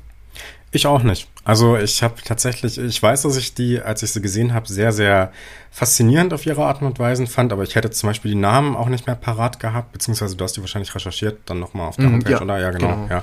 Ähm, und ähm, habe noch so einzelne Momente irgendwie im Kopf, aber das hat sich doch irgendwie verloren. Irgendwie, mhm. Ich weiß nicht, irgendwie ist da nicht so viel, wahnsinnig viel hängen geblieben. Ja. Äh, Im Gegensatz zum äh, nächsten Punkt, den wir hier haben, äh, vielleicht kannst du dazu. Genau, das waren, ähm, das schloss sich fließend an, das hieß Analoge Shorts. Okay.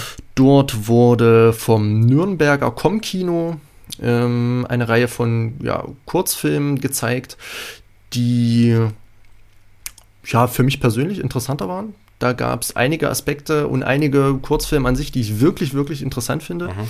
Unter anderem ähm, ja, so eine Art Pseudodokumentation, deren Name mir leider nicht mehr einfällt. Ich betitel sie jetzt einfach mal als Tanzfilm. Es ließ sich auch nicht mehr nachrecherchieren. Das, das, das möchte ich übrigens, wie genau, der Film hieß. das möchte ich ganz kurz sagen. Ähm, äh, ein kleiner Kritikpunkt am Cello Art mhm. Festival, tatsächlich diese, äh, äh, die, diese Filme, die bei diesem ähm, vom Nürnberger Com-Kino, diese 35mm Kopien, die da gezeigt wurden mhm. im Kino, ähm, die Titel wären ganz gut, wenn man die ja. auf der Homepage findet. Mhm. Vielleicht waren wir auch beide einfach irgendwie nicht schlau genug, die zu finden. Ich für meinen Teil habe sie nicht gefunden. Es wäre ganz ich geil, nochmal die, die Namen irgendwie zu mhm. recherchieren, damit man da irgendwie nochmal drankommt oder sich vielleicht was dazu raussuchen kann mhm. oder sowas. Ähm, waren aber tolle Filme, das kann man sagen. Auf jeden Fall, genau. Ähm, und gerade eben dieser äh, Tanzfilm ist mir ganz besonders in Erinnerung geblieben. Ich umreiße nur ganz kurz die Handlung. Es gab ein junges Paar, das sich wahrscheinlich einen kleinen Nebenverdienst ähm, ja, verdient hat, indem es äh, gegen die Abendstunden bis in die Nacht hinein Tanzvorführungen auf äh, ja, Familienfeiern, auf Festen ähm, vorführte und diese dann aber ja wie am Fließband abspulte, Feier für Feier. Also es wurden dann an einem Abend mehrere Feiern quasi äh, besucht, beziehungsweise dann im wahrsten Sinne des Wortes betanzt. Ähm, und das Ganze hatte ja so diesen Charme von reproduzierender Kunst. Also mhm. Kunst, die immer und immer wieder in der gleichen Qualität gezeigt werden möchte. Das ist im Tanz natürlich relativ anspruchsvoll, dadurch, dass man über den Abend hinweg, man hat das wunderbar, ähm, wie gesagt, in diesem dokumentarischen Stil erzählt bekommen, ähm, dass man eben mitgenommen wurde, einen Abend mit diesem, mit diesem jungen Paar, mhm.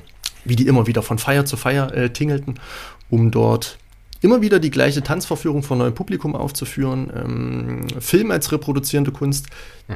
hat das natürlich weitaus äh, einfacher, beziehungsweise hat das natürlich in einer gewissen Form diese reproduzierende Kunst etabliert, indem man einfach immer wieder zurückspulen und äh, das Ganze abspielen kann.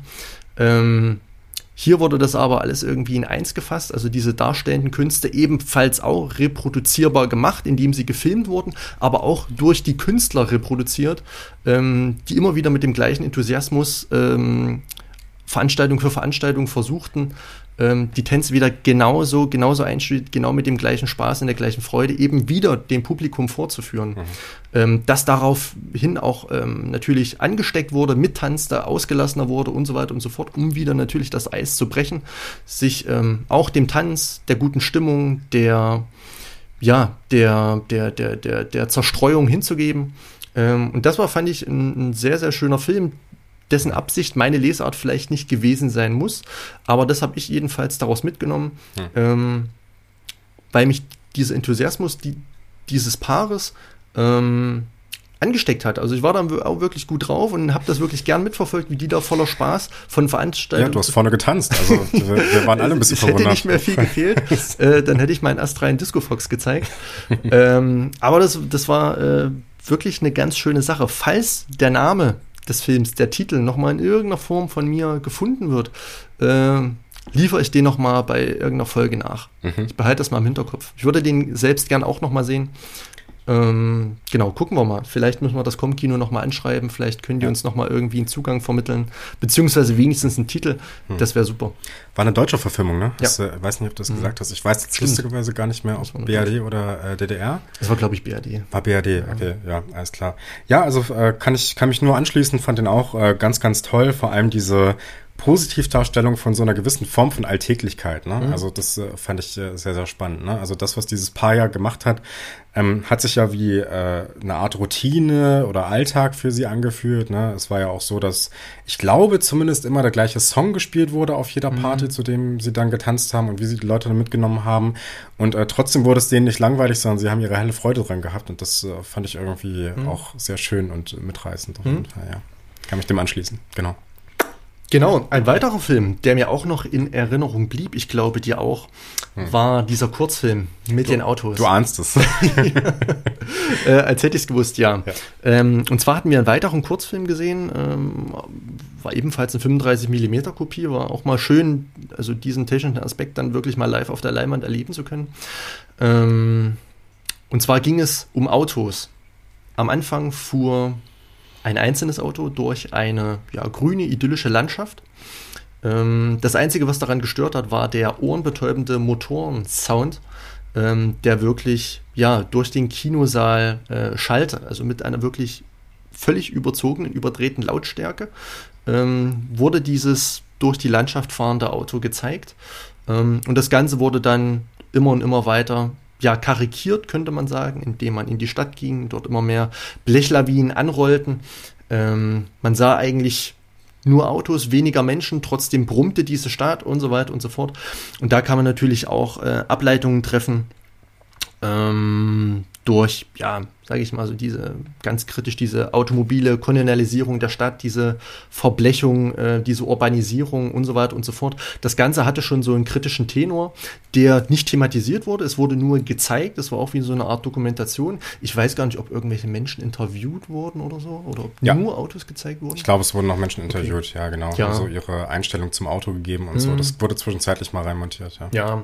ähm, ja, und könnte wahrscheinlich irgendwie so ein Spät-68er-Film sein, ähm, der dann eben wirklich nochmal scharfe Kritik an den Autos übt. Äh, es gibt mehrere solcher Filme, ähm, dass Autos auch mal durch Menschen ersetzt wurden. Mhm. Ähm, und dann eben nicht Autos im Stau stehen, sondern Menschen. Und man sieht eben durch dieses Experiment, wie viel Platz und mhm. wie, wie, viel Straße und, und, und, wie viel Raum eigentlich diese Autos einnehmen, obwohl dort nur so ein paar Hanseln sitzen. Mhm. Und äh, wegen zwei Kilometer Stau kommen dann irgendwie, keine Ahnung, 50 Leute. Ähm, oder, oder entsteht eben Stau, weil 50 Leute irgendwie von A nach B wollen, obwohl ähm, ja, da ein Riesenaufwand entsteht, eine Riesenarbeit, ein Riesen wahrscheinlich Dreck, Kosten und so weiter und so fort. Hm. Ähm, ja, ist wahrscheinlich so eine, so eine, so eine ökologische Lesart, eine öko ökologische Kritik, hm. die man hier reininterpretieren kann. Ja. Ähm, was aber auch sehr interessant war. Genau, also der, der Film beginnt ja mit Einstellungen von weiten Graslandschaften, ähm, montiert dann eben äh, dann äh, Einstellungen hinein, wo eben diese Straßen gezeigt werden, wo zunächst ein einzelnes Auto lang fährt. Ne? Also so der Mensch erobert sich den natürlichen Raum sozusagen, macht ihn sich untertan ne? und äh, äh, richtet diesen natürlichen Raum dann zu einem äh, ja, Nutzraum, wenn man so möchte, ab. Ne?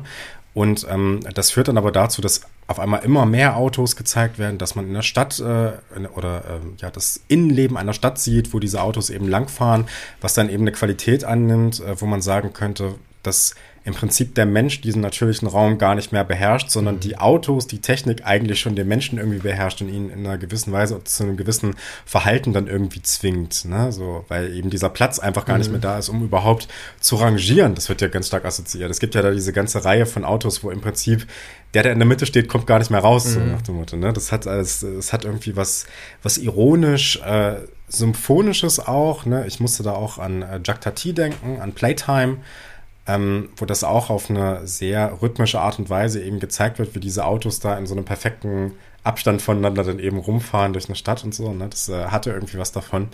Und äh, ja, kann mich dem anschließen. Das war auch der Film, der mir da auch mit am ehesten in Erinnerung war, neben dem, äh, den du schon genannt hattest vorher, mit dem Tan tanzenden genau, Paar. Ja. Genau. Richtig.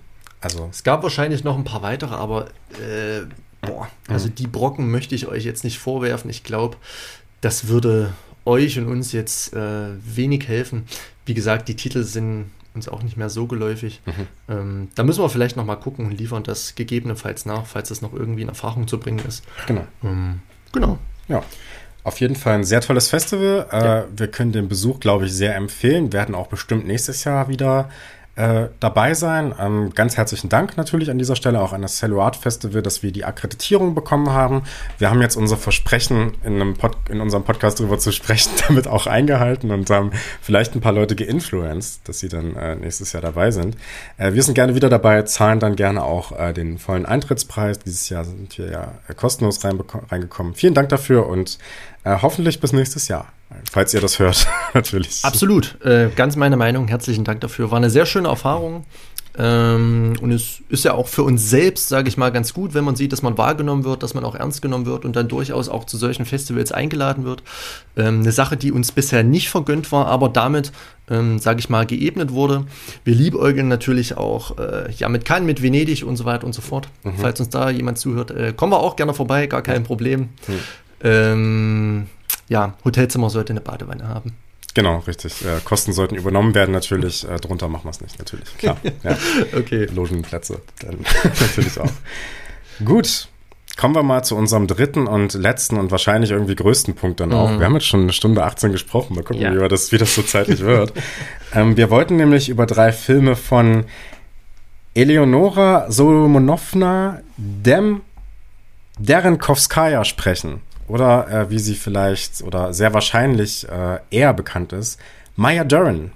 Äh, die habe ich vorgeschlagen, mhm. weil ich äh, vor einem Jahr, vor zwei Jahren irgendwann, ich weiß nicht mehr genau, ob es letztes Jahr oder vorletztes Jahr war, äh, gestoßen bin durch eine äh, Empfehlung oder ja, naja, es war keine direkte Empfehlung. Ich habe folgt bei Letterbox so einigen Leuten, denen ich auch irgendwie vertraue, die ein sehr, sehr breites Filmwissen haben und ähm, sich auch sehr vielseitige Sachen anschauen. Und da war irgendwann auch Maya Dern dabei. Und äh, wie man das so macht, ist man natürlich erstmal beeindruckt. Hier, was, 4,2 Durchschnittsbewertung? Das mm. muss ja mhm. irgendwie schon krass sein. Ne? Musste mal reingucken und äh, wurde dann direkt gefangen davon, von Maya Deren. Ich habe mir zuerst Atlant angeschaut, den Film, den wir heute auch besprechen als zweites, und danach ihren Debütfilm Meshes of the Afternoon und eben auch dann Ritual und Transfigured Time und noch viele andere Filme. Sie hat sehr, sehr viele Filme äh, gemacht, die alle eine gewisse Kürze haben. Ich glaube, ihr längster Film ist eine Stunde, ah, der, der, reißt so ein bisschen aus. Aber auch andere Filme wie äh, Private Life of a Cat, vielleicht würde ich als Katzenbesitzer sehr interessant in einer gewissen Weise. ähm, oder auch Witch's Cradle oder Study in Choreography for Camera. Ähm, und da sieht man schon, das sind so ein bisschen Titel, die ähm, auf Experiment mit Film irgendwie hinweisen, ne? oder generell Experiment mit äh, Zeit, mit Raum, mit Kamera, mit einem gewissen Spiel und so weiter und so fort. Ähm, genau, bevor wir aber darüber oder darauf genau eingehen, sage ich mal kurz ein bisschen was noch mhm. zu Maya Duran. Äh, ich habe schon gesagt, der Name klingt ein bisschen osteuropäisch.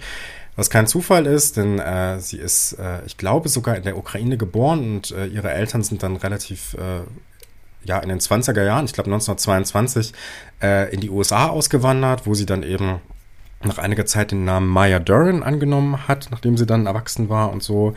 Ähm, und ist eine US-amerikanische Avantgarde-Regisseurin, kann man sagen, also eine Experimentalfilmerin, Choreografin, Tänzerin, und Filmtheoretikerin äh, mit Texten, die sie vor allem in den 40er und 50er Jahren veröffentlicht hat und äh, die schon so ein bisschen darauf schließen lassen, auch warum sie eigentlich Filme gemacht hat. Also ihr Debütfilm ist von 1942, genau, 1942, Meshes of the Afternoon.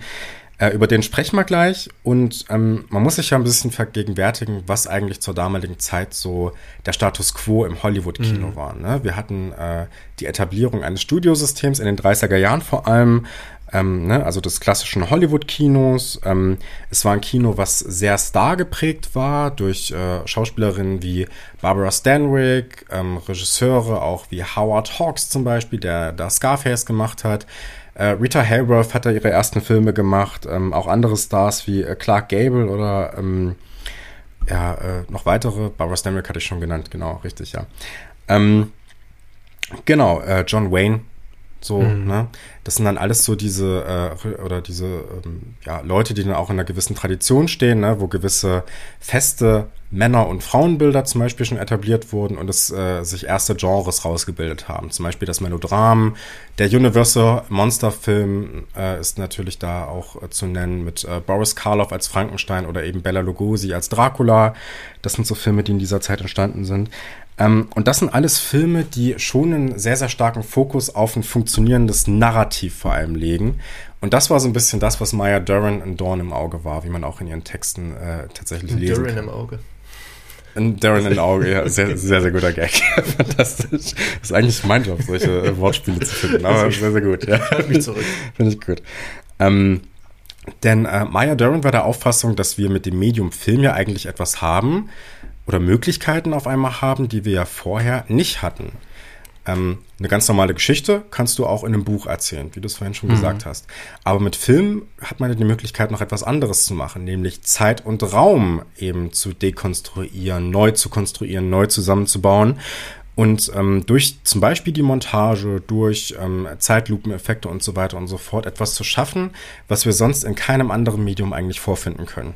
Und das ist eben das, was Maya Duran auch äh, macht. Und äh, daraus schließen sich dann auch verschiedene Stilistika, die sich über alle ihre Filme in gewisser Weise finden, nämlich ähm, ein sehr kreativer Umgang mit der filmischen Montage, also das Nutzen von Montage für das äh, Verbinden von oder ja, das Verbinden von unmöglich in der Realität zusammenhängenden Räumen, die also in der nicht diagetischen äh, Realität eigentlich so nicht vorzufinden sind, aber in der diagetischen Realität dann auf einmal zusammengesetzt werden können.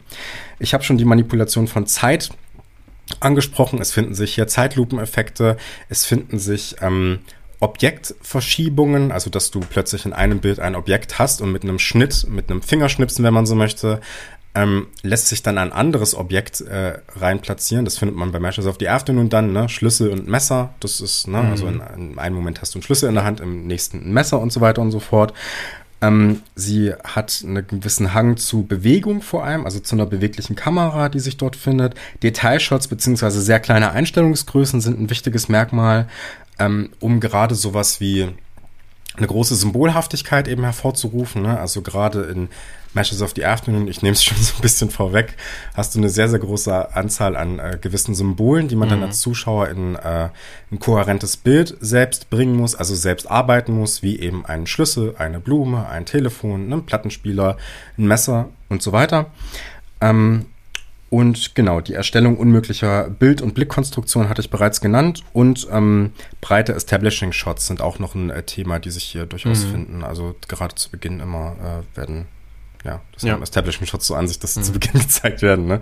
Äh, das ist eben was, was ähm, hier eben vermittelt wird. Ne? Genau. Das sind so äh, stilistische Mittel, die sich irgendwie über alle drei Filme, mhm. die wir hier heute auch besprechen, ziehen. Und äh, ja, wenn du nichts noch allgemein zu Maya Dern zu sagen hast, können wir ja mal beginnen mit Matches of the Afternoon, ihrem Debütfilm von 1943. Ganz genau. Ähm, geht ungefähr, ich glaube, so fünf, äh, 14,5 Minuten. Äh, die gehen, glaube ich, alle drei, nicht mal 15 Minuten. Genau, ähm, und in Mashes of the Afternoon geht es mehr oder weniger um eine junge Frau. Mehr wissen wir erstmal nicht. Es geht um eine junge Frau. Diese findet auf einer ja, etwas steileren ähm, Auffahrt, auf einer steileren Straße ähm, eine Blume, begibt sich daraufhin in ein Haus. Es könnte ihr Haus sein, es könnte ihre Wohnung sein. Ähm, das ist aber schon, da beginnt schon die reine Spekulation. Das gibt der Film äh, in seiner Narration überhaupt nicht her. Sie betritt das Haus, ähm, setzt sich auf die Couch, legt die Blume auf ihren Schoß und schläft ein.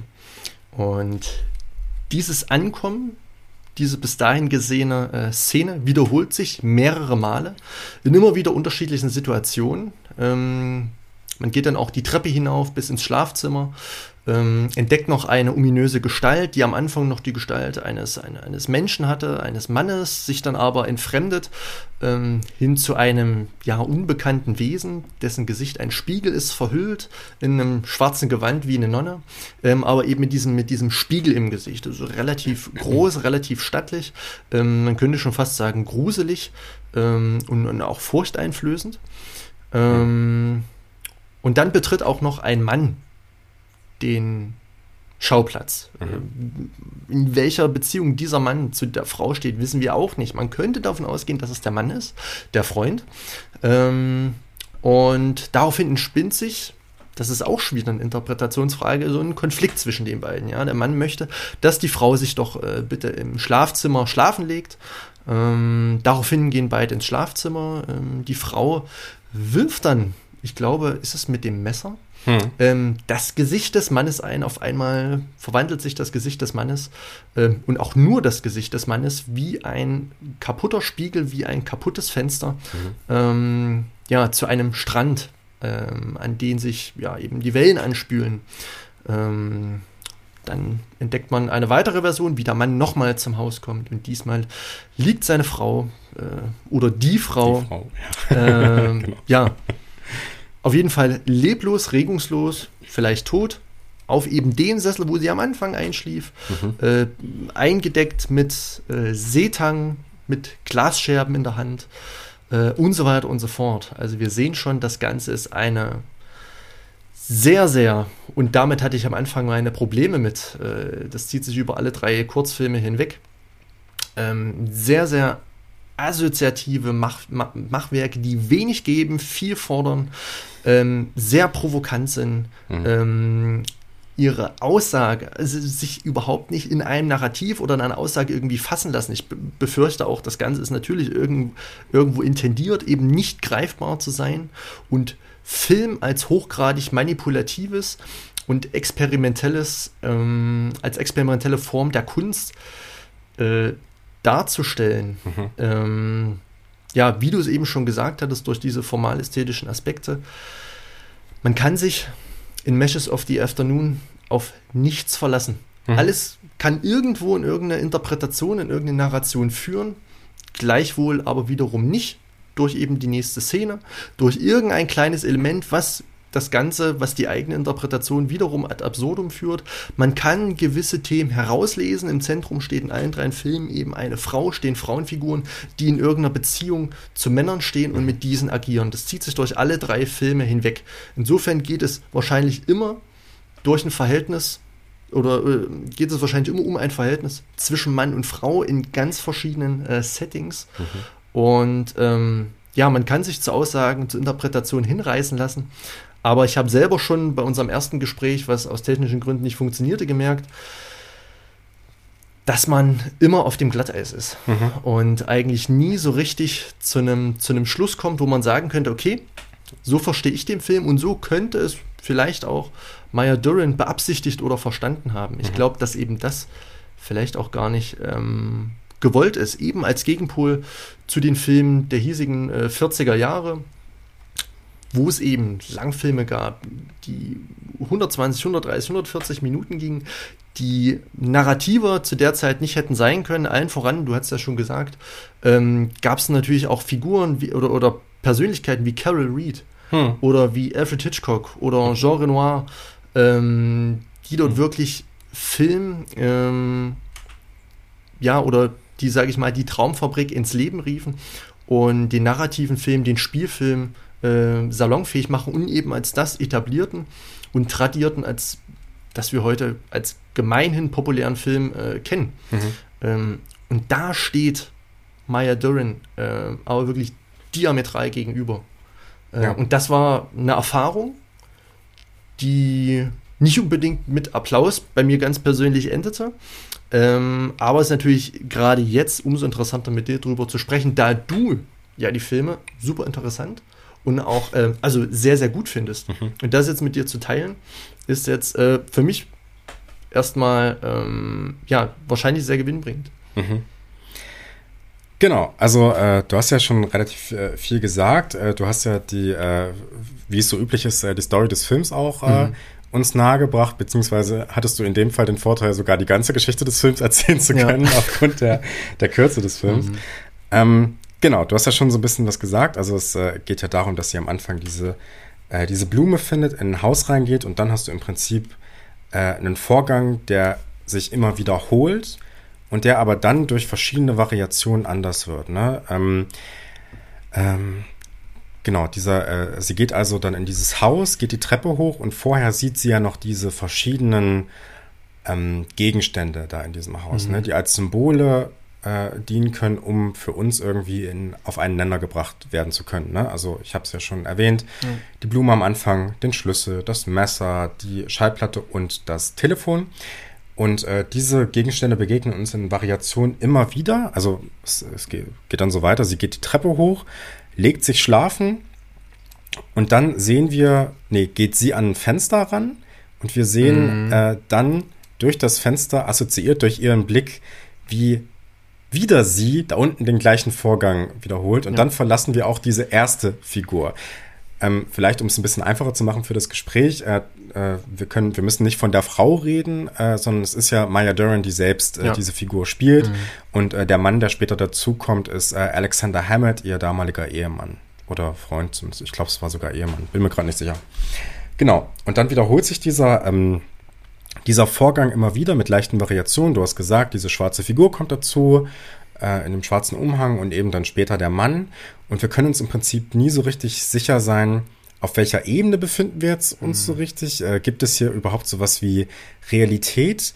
Äh, das Ganze, äh, der ganze Film legt so ein bisschen die Lesart nahe, dass es sich hier um einen Traum handelt, wo wir ja auch nicht so richtig äh, die Vorgänge kontrollieren können immer. Ne? Und es gibt ja auch so ein paar äh, Momente, wo äh, eine Dissonanz zu herrschen scheint zwischen dem, was Maya Duran, Duran, die ja in dieser Interpretation die Träumerin dieses Traums mhm. wäre, möchte und dem, was tatsächlich passiert. Also sie rennt ja zum Beispiel dieser schwarzen Figur einmal hinterher. Ja. Diese schwarze Figur läuft in Zeitlupe.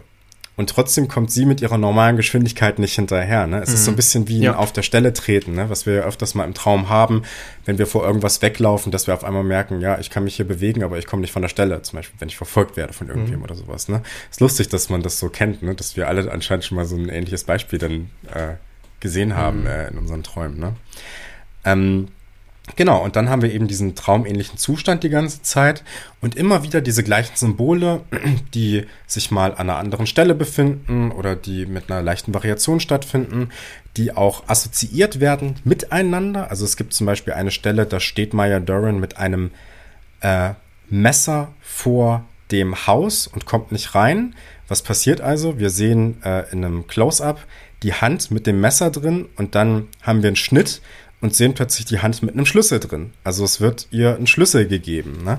Es ist sogar so, dass die einzelnen Ebenen, die einzelnen Maya Durans miteinander interagieren. Also ähm, zum Beispiel zieht die oben im Zimmer nach unten blickende Maya Duran einmal einen Schlüssel aus ihrem Mund mhm. heraus und plötzlich ist dieser Schlüssel in der Hand der anderen, der späteren Maya Duran, als ob die erste Maya Dern der anderen Maya Dern einen Schlüssel gereicht hätte ja. durch diesen Mund. Ne? Also so, so verrückt ist das hier oder so ähm, äh, ja verworren und schwierig ist mhm. das hier.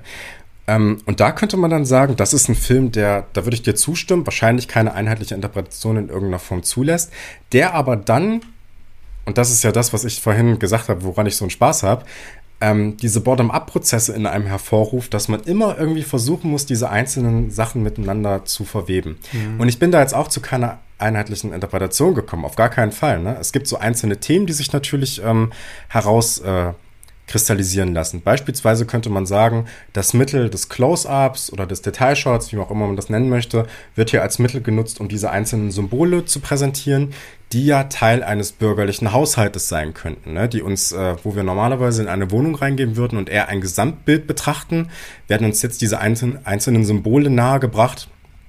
Ähm, die ähm, uns klar machen, was für äh, Gegenstände das sozusagen sind. Ne? Und da kann man, die kann man eben mit Bedeutungen aufladen. Ne? Also bürgerlicher Haushalt ist hier ein Thema. Natürlich äh, könnte man auch äh, die die scheinbare Übergriffigkeit des Mannes als eine Kritik an einem Patriarchat irgendwie dann verstehen. Mhm. Ne? Also gerade vor dem Hintergrund, dass sie äh, dann das Messer nimmt und dieses Gesicht äh, zerstört. Ja. Ähm, gleichzeitig wird das dann durch die letzte Szene wiederum konterkariert, weil man ja nicht so richtig weiß, ähm, wer träumt hier eigentlich, falls es ein Traum ist? Ne? Ist es nicht vielleicht doch sogar der Mann, der hier, dem hier irgendwie durch einen Traum oder durch eine Vorstellung, äh, Gedanken und so weiter und so fort, irgendwie äh, etwas über seine Frau klar geworden ist und der zu spät kommt, um sie zu retten, vor was auch immer. Ne? Das bleibt alles so ein bisschen im Hintergrund und ähm, überbleibt der Interpretation des Zuschauers, lässt sich allerdings nicht auflösen. Hm. Und damit kann man Spaß haben oder man kann sagen, ja. Äh, ja, das ist äh, vielleicht nicht unbedingt meins. also es ist tatsächlich schwierig und ich finde, dass diese Filme auch wirklich an die Grenzen gehen von dem, was man gemeinhin als Film versteht. Mhm. Ähm, es werden Bilder gezeigt, es werden bewegt Bilder gezeigt, äh, die in einem quasi Zusammenhang stehen, aber auch wiederum nicht wirklich. Es gibt schon irgendwo ein einheitliches Narrativ zwischen dieser Frau, eben ähm, diesen Räumen und dann im späteren Verlauf dem Mann. Ähm, aber was da gezeigt wird, ähm, sind zahlreiche Signifikate mhm. und die Signifikanten, also die Bedeutung, mit denen wir das Signifikat aufladen, ist absolut Polysem, also ist hm. absolut mehrdeutig. Und man wird in keiner Linie zu irgendeiner Lesart gedrängt. Du hast gerade eine äh, äh, feministische Filmtheorie oder eine femi feministische Lesart ähm, versucht anzudeuten, wenn ich dich richtig verstanden habe. Das Ganze würde für meine Begriffe auch in gewisser Art und Weise Sinn machen, auch wenn man sich so ein bisschen die Vita ähm, Maya Durans anschaut, hm. aber bleibt man wirklich bei dem Werk, dann ja, muss die menschliche Assoziationsmaschine arbeiten. Man muss für Sinn, man muss für Konstruktion und für Narration in einer gewissen Art und Weise selbst sorgen. Es wird nichts vermittelt, mhm. beziehungsweise wird nur so viel vermittelt, als dass ähm, man zu einer gewissen Interpretation hingerissen wird, diese dann aber durch äh, wieder überworfen wird. Also, also die, diese zahlreichen roten Heringe, diese, hm. diese Fallen, die Maya Duran in den 15 Minuten aufstellt, ähm, den kann man kann oder kann ich persönlich mit meinen äh, jetzigen ähm, filmanalytischen Werkzeugen nicht ausweichen. Mhm. Also äh, ganz schwierig. Man muss sagen, dass so ein paar Horrorelemente ähm, drin enthalten sind. Das Ganze wirkt in Teilen gruselig, fiebertraumartig mhm. ähm, und hat sicherlich den Horrorfilm gerade auch mit mit, ähm, mit der Kameraarbeit, ähm, mit, diesem, mit diesem Beben des Hauses. Hm, die stimmt. Kamera wackelt, Maya Dörren ja. geht die Treppe hinauf, alles wackelt, hm. alles bebt. Hm. Ähm, hat sicherlich, also es ist ein enger Gang, es ist eine Form von Enge, ähm, also wirklich hochgradig as assoziativ und auch, finde ich, affizierend. Äh, es, es werden versucht, Emotionen zu erzeugen, aber als Mensch ist man immer so äh, gewillt, dem Ganzen Sinn zu verleihen, das Ganze zu interpretieren und da wird man hier wirklich mitunter an seine Grenzen gebracht, mhm. weil das sehr anspruchsvoll und ja, dem Avantgarde-Kino ähm, gemäß natürlich auch sehr, sehr abstrakt oder auch abstrahierend ist mhm. von dem, was man gemeinhin eben im Kino der 1940er Jahre als Narration, mhm. als ja, ähm, ähm, Superstruktur des Films erkennt. Also, also mhm. wirklich die, das Globale des Films, was wir als Film verstehen, dass es eine Handlung gibt, dass es Figuren gibt, die in irgendeiner Beziehung zueinander stehen und es gibt dann noch irgendein Problem, das durch Figur A, B, C und so weiter ent, äh, entbrennt. Äh, dieses ganz einfache, banale Muster pop populären Films findet hier überhaupt keinen Anklang. Mhm. Im Gegenteil, es wird ähm, provokant ähm, nivelliert. Und es wird mhm. gezeigt, dass Film eben nicht immer Sinn und Film eben nicht immer einfache Vermittlung und Film eben nicht immer ähm, ein Dispositiv ist, das äh, einen mitnimmt, hm. sondern dass Film auch ja ein ganz offenes Medium sein kann, ähm, das filmtechnisch zu vielen Sachen möglich ist, die damals vielleicht noch nicht bekannt waren, mhm. aber das eben auch nicht dieses äh, ja narrative Hollywood-Kino ähm, affirmiert, mhm. sondern ganz im Gegenteil eben negiert. Mhm. Also ich würde vielleicht äh, so weit gehen und sagen, also der Film stellt relativ viele Aspekte in einen Zusammenhang oder zwangsläufig in einen Zusammenhang, dadurch, dass sich diese einzelnen Symbole zum Beispiel innerhalb eines Films befinden. Er stellt aber auch ganz klare Assoziationen zwischen diesen einzelnen Sachen her, wo man sich dann fragt, hä, warum denn das eigentlich? Mhm. Ne? Also zum Beispiel diese Figur, die am Anfang verfolgt wird, äh, mit diesem schwarzen Umhang, die so was Geisterhaftes hat, ne, mit diesem spiegeligen Gesicht, wo man sich auch die Frage stellen kann, warum ist es ein Spiegel? Ne? Mhm. Äh, blickt man da nicht irgendwie in das eigene Selbst, wenn man ja, sich äh, das anguckt? Ne? Und man hat natürlich auch dann diese Doppelgängerfunktion dann, die später kommt, ne? dass Maya Duran zum Beispiel dann in einer dieser vielen ähm, Wiederholungen in das Haus reinkommt und plötzlich, ich glaube, zwei oder ich glaube sogar drei ähm, andere Maya Durans vorfindet, ne, die dann auf eine, ihre Art und Weise miteinander agieren. Ähm, und dann werden aber so Assoziationen hergestellt, wie zum Beispiel, dass diese äh, Figur mit dem schwarzen Umhang die Blume auf das Bett legt, was später in genau der gleichen Form eben der Mann machen wird. Ne? Also man hat diese Assoziation, anscheinend ist diese schwarze Figur der Mann. Und dann hat man, äh, kann man sich die Frage stellen, ja, aber wofür steht denn dieser Mann? Warum legt er diese Blume da überhaupt hin? Ne? Es, ein, es hat ja eine Art von äh, Begräbnischarakter äh, mhm. irgendwie, ne? So als ob eine Blume auf ein Grab gelegt wird, trägt der Mann die Frau zu Grabe so. Das ist so eine Assoziation, die da ganz stark gemacht mhm. wird irgendwie. Ähm, und dann kann man sich die Frage stellen, ja, wie macht er das? Weil äh, es gibt diesen, es gibt natürlich dann diesen, diese übergriffige Szene dann gegen Ende. Aber auch da stellt sich ja die Frage, wer ist eigentlich dieser Mann? Ist das tatsächlich auch eine Art Ehemann? Ist das irgendwie ein total Fremder, der sie da überfällt? Ne? Ähm, deswegen ist das alles super schwierig.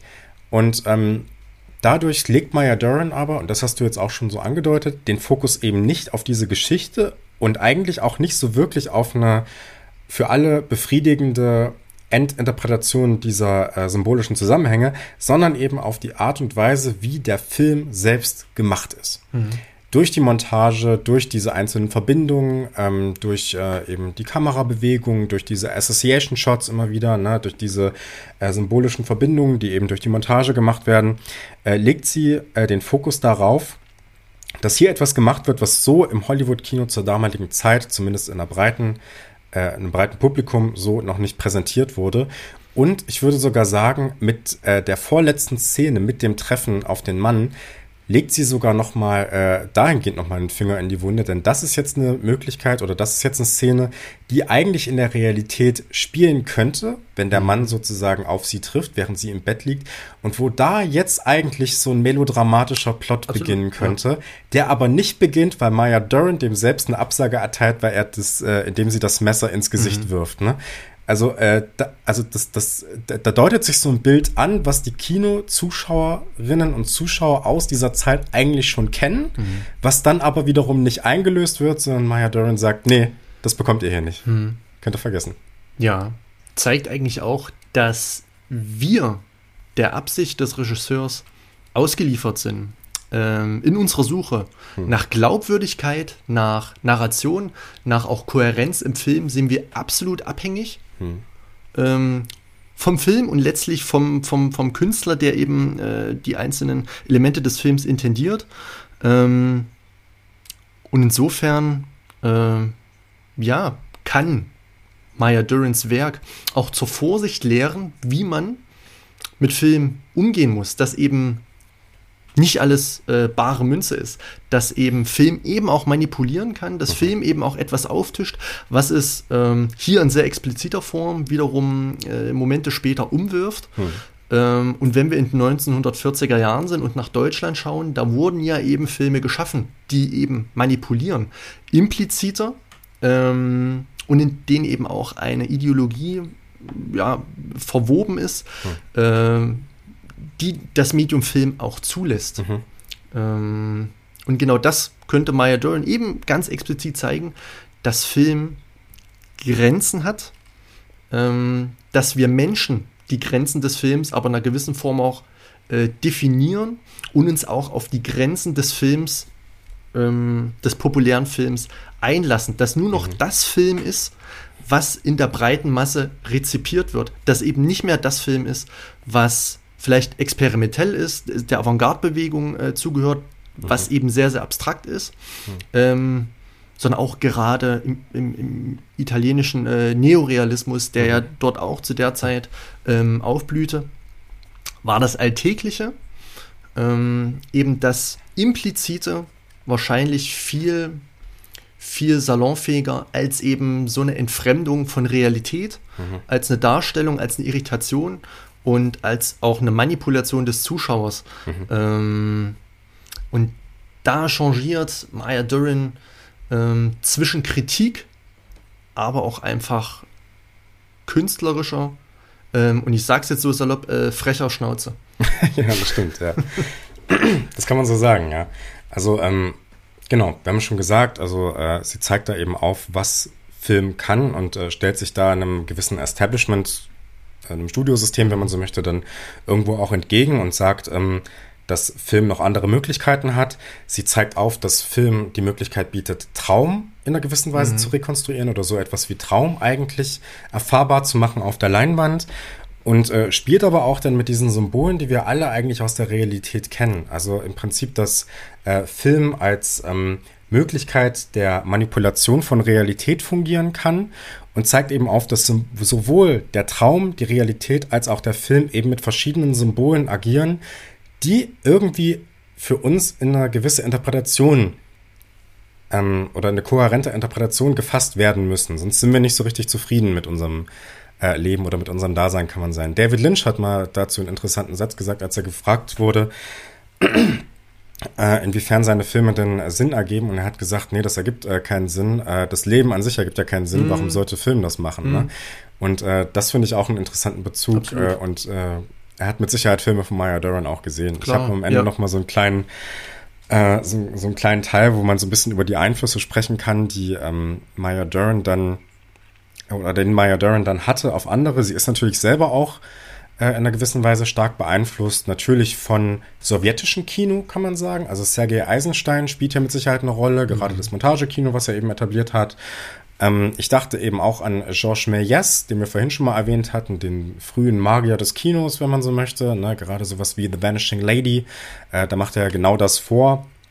Assoziationsshots und äh, diese, diese Zeitsprünge, wenn man so möchte, die man hier bei Maya Duran auch findet.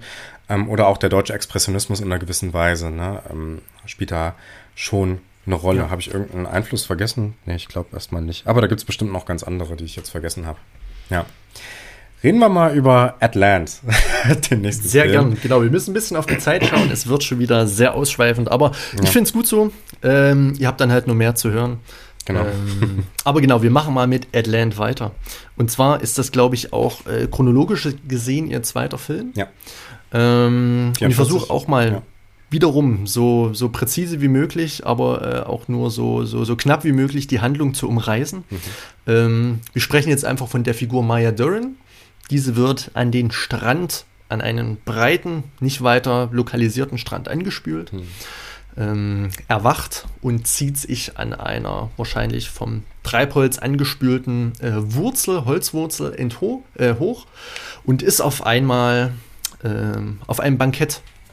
Ähm, liegt auf einer langen Tafel, die reich gefüllt ist mit Getränken, mit Speisen. Ringsherum sitzen Männer und Frauen, festlich gekleidet, äh, schlemmen, unterhalten sich, äh, haben dort einen sehr ausschweifend lebhaften Abend und Maya Dowen schleift sich, zieht sich fast schon halb gelähmt über den Tisch hin ähm, zur anderen Stirnseite, an der ein Mann sitzt, der Schach spielt. Hm. Ähm, dieser Mann entfernt sich vom Tisch, wortlos, und daraufhin beobachtet Maya Durant das Schachspiel, das der Mann verließ. Die Figuren bewegen sich und auf einmal fällt ein kleines Bäuerlein vom Tisch. Äh, wir sind auf einmal im Fallen des Bäuerleins wieder nicht mehr äh, in der Szenerie des Banketts, sondern äh, diese, das ja, Bauernopfer fällt ins Wasser und wird daraufhin wahrscheinlich von Maya Duran gesucht. Sie geht daraufhin wieder zum Strand, in eine Wüste, in ein Haus, ähm, auf der Suche nach irgendetwas. Sie durchschreitet eben zahlreiche Räume. Und am Ende findet sie zwei Frauen an vielleicht eben jenem Strand, wo sie als erstes war. Schach spielen, diese, ja, kloppen munter die äh, Bauernfiguren während eines Gesprächs vom, vom Spielbrett. Daraufhin klaut sich Maya Duran eins dieser Bauernfiguren und rennt weg, während wiederum die ganzen anderen Maya Durans dabei zusehen, wie die eine Maya Duran äh, mit dieser Figur wegrennt. Mhm. Und das ist äh, der ganze Film. Das ist Atlant, ja, genau. Ähm, ja, du hast ja schon gesagt, sie klettert da diesen Baum da oder diese Wurzel hoch und landet dann auf einmal in einem ganz, ganz anderen mhm. Ort, der eigentlich äh, in der Realität natürlich nicht so zu erreichen ist. Ne? Also wir haben es hier wieder mit Montage zu tun. Es ist vor allem ein Film, würde ich sagen, über die ähm, Montage verschiedener Räume, die eigentlich unmöglich zusammenhängen können. Ne? Also mhm. das sieht man bei diesem ersten Beispiel, du hast es gesagt, sie landet bei diesem Bankett.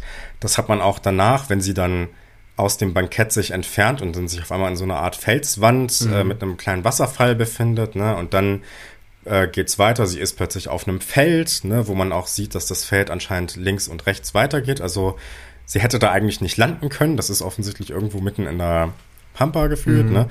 Trifft dann auf einen Mann, der sie zu einer Holzhütte bringt, in dieser Holzhütte haben wir allerdings ein sehr schön ausgestattetes Herrenhaus, was nicht so, ne, also ganz, ganz anders als diese Holzhütte.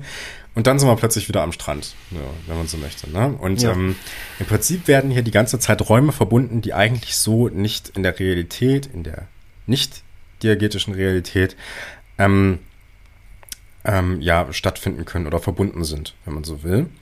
Ähm, und das ist ja an sich schon mal eine Aussage, dass sich äh, die Hauptfigur, also Maya Duran in dem Fall, spielt sie ja wieder, diese Figur, ähm, eigentlich nur auf diesen langen Weg machen kann, der auch wieder voller symbolträchtiger mhm. Momente ist.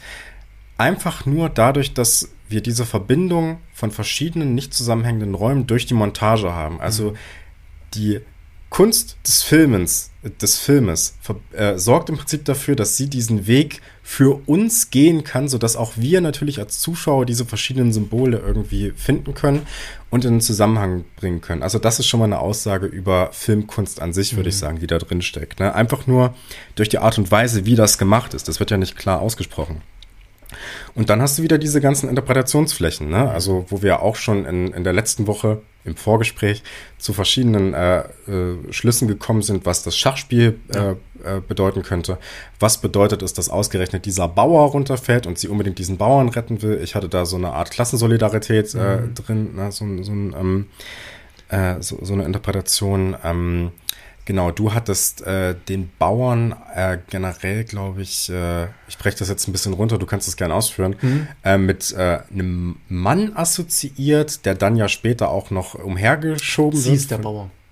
Sie ist der Bauer. Genau, der Mann entfernt sich vom Schachspiel. In diesem Moment fällt der Bauer als kleines, aber Maya Durans wichtiges Teil ähm, ihres Lebens herunter mhm. und sie muss für ihrem, für den Sinn im Leben, den eben dieses Bauernopfer mit sich bringt, äh, wieder selbst sorgen. Und geht so, also da ist das Narrativ, finde ich, noch am kohärentesten. Sie sucht etwas. Also mhm. man, man kann sich fast sicher sein, dass Maya Doran eben diese ganzen Räume durchschreitet, weil sie etwas sucht, weil sie eine Absicht hat. Mhm. Das, dieser Bogen wird gespannt eben durch, durch diese Bauernfigur, durch das Schachspiel. Mhm. Ähm, und ja, sie begibt sich eben auf eine Suche, vielleicht nach ihrem Selbst. Mhm. Ähm, wir sehen sie mit einigen ja, Männerfiguren äh, die Räume eben durch, durchschreiten. In, in diesem Spaziergang, der direkt nach dem Verlassen des Banketts stattfindet, wechselt auch mit jedem Schuss Gegenschuss der Mann. Sind immer andere mhm, Männer, immer mhm. die gleiche Szenerie, immer wieder die gleiche Prozedur. Man lernt sich kennen, man geht spazieren, man hört das ein oder andere.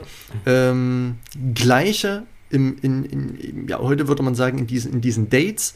Äh, und sie läuft da mehr oder weniger gelangweilt, äh, irritiert und äh, ja, immer, also absolut verstummt nebenher und träumt so vor sich hin weil sie eben was sucht. Also ihr fehlt was. Das kann ja auch Mann XY nicht geben, kann ja auch ein tolles Haus nicht geben. Ähm, und ja, sie findet es letztlich bei den Frauen, die darauf keinen Acht geben, denen mhm. vielleicht dieses Ich so ein bisschen egal ist, die vielleicht ähm, ähm ihr, ihr, ihre Erfüllung oder, oder ihr, ihr, persönliches Selbst, ihre Identifikation an ganz anderen Punkten festmachen, mhm. ähm, an, an, an, an, an, vielleicht äh, viel ähm, ja, wie könnte man das jetzt sagen? Eine Kapitalismuskritik möchte ich jetzt hier nicht andichten, aber vielleicht ähm, an weniger sinnlichen Dingen als das eigene Ich zu finden, als die eigene Liebe zu finden, als das eigene Selbst zu finden. Ähm, ja, mit dem die Frauen eben bei diesem Schachspiel relativ, ja, äh, austauschbar umgehen, beziehungsweise ja. relativ, relativ salopp. Ähm, ihr ist es halt wichtig, sie findet es dann wieder, hat es in der Hand, möchte diese Welt verlassen, weil es ihr vielleicht doch nicht gefällt, ist froh, dass sie sich selbst wieder gefunden hat hm. und flieht eben aus dieser, aus, aus, aus, dieser bestehenden, aus dieser bestehenden Gesellschaft, das ist auch schon eine Interpretation, aus dieser mhm. bestehenden Welt, mhm. ähm, während die anderen Maya Donalds aber zuschauen und erstarrt verweilen. Mhm. Ähm, also das Ganze kann auch wieder in hunderte Richtungen interpretiert werden. Mhm. Ähm, Im Unterschied zu Meshes of the Afternoon kann man aber sagen, dass die Kamera hier weniger subjektiv ist. Also die Kamera übernimmt ähm, weniger eine Rolle, als das in äh, Meshes of the Afternoon ist. Ähm, ist alles ein bisschen statischer, alles ein bisschen ähm, objektiver, weniger, weniger manipulativ. Hm.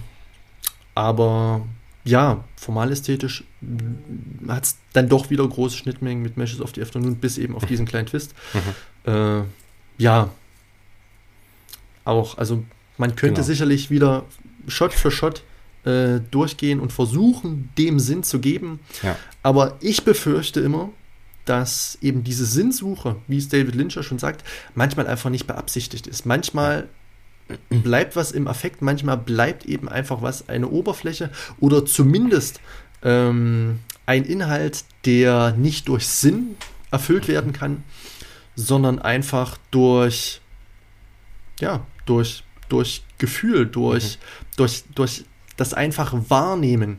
Mhm. Ähm, und damit kann ich mich viel mehr anfreunden, als da jetzt wirklich äh, formalistisch Szene für Szene durchzugehen, Element für Element durchzugehen. Das kann man machen, das ist super spannend, das würde auch, würde mir selbst persönlich auch Spaß bereiten, aber ich hätte, würde mir am Ende des Tages denken, nachdem man stundenlang in elegischer Dauer das Ganze durchexerziert hat, wir können uns jetzt zwar auf die Schulter klopfen. Aber zu einer Wahrheit, zu irgendeiner Lösung, zu irgendeiner validen Interpretation sind wir trotzdem nicht gekommen. Hm. Wahrscheinlich nicht, ne? Ähm, Und dass, obwohl diese Symbole in ganz, ganz viele Richtungen zu lesen sind, wie mhm. du schon gesagt hast. Allein das Schachspiel ne, am ja. Anfang und am Ende, äh, allein, dass es an einem Strand äh, stattfinden muss, dann nochmal, wo äh, so ein Schachspiel eigentlich nicht ja, das heißt nicht mhm. hingehört. Also, also ich assoziiere jetzt aber die, also ich assoziiere den perfekten Ort, um Schach zu spielen, jetzt nicht unbedingt mhm. mit dem Strand, ne, sozusagen. Ja, in ne? direkter Nähe zum Wasser. Genau, richtig, also, ja.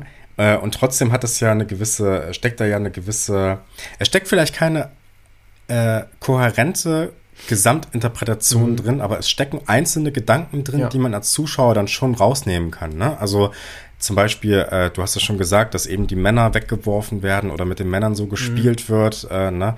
Äh, bei dem Schachspiel, das Schachspiel kann man natürlich auch in eine andere Richtung noch lesen. Äh, Schach ist, eine, ist ja auch sowas wie eine Kriegssimulation, mhm. die auf einem Brett ausgetragen wird. Und man darf nicht vergessen, dass wir uns ja 1944 in, zur Zeit ja. des Zweiten Weltkrieges befinden. Ne?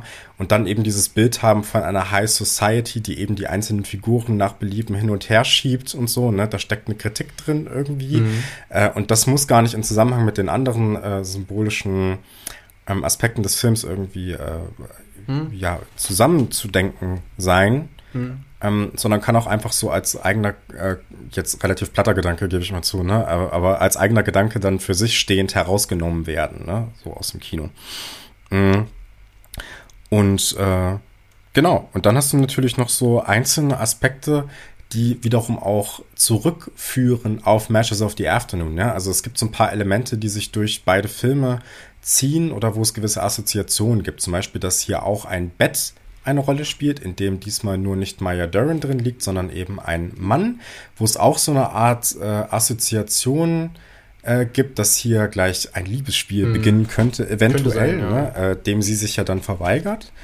Ähm, äh, was ja einen gewissen Bezug hat zu Matches of the Afternoon. Oder auch, dass der Strand hier eine gewichtige Rolle spielt. Bei Matches of the Afternoon spielt der Strand auch eine kleine Rolle zumindest, denn äh, es mhm. gibt ja eine Szene, in der Maya Dern eine andere Maya Dern erstechen möchte und auf dem Weg dorthin äh, durch die Montage hergestellt über verschiedene Untergründe läuft. Also äh, ein Strand, Gras und eben Beton, wie man es, äh, wie man, oder, oder, dieser, dieser Straßenbeton, genau, äh, den man da sieht. Mhm. Genau, und dahingehend ist es eben äh, äh, auf eine ähnliche Weise äh, wie Mashes of the Afternoon funktioniert dieser Film, aber dann doch ganz anders, weil andere filmische Mittel im Prinzip genutzt werden, mhm. die hier auch wieder demonstriert werden. Also das kann man vielleicht sagen, dass dieser dieses Minimal-Narrativ, was beide Filme ja. eigentlich haben und was auch Ritual und Transfigure Time dann haben wird, ähm, eigentlich immer nur als eine Art Fläche dient, um diese filmischen Spielereien und diese Möglichkeiten des Mediums zu demonstrieren. Könnte sein, ne? ja. Genau. Und dann nebenbei eben noch diese äh, symbolischen Assoziationen hervorzurufen und diese Gedanken eben, also auch ähm, hervorzurufen oder eben äh, eine gewisse Ideologie zu transportieren ne? oder gewisse, eine gewisse Sichtweise auf mhm. verschiedene Thematiken einfach. Ne? Ähm, genau, und das macht sie hier eben bei Atlant genauso wie bei Matches mhm. of the Afternoon, nur mit anderen Mitteln.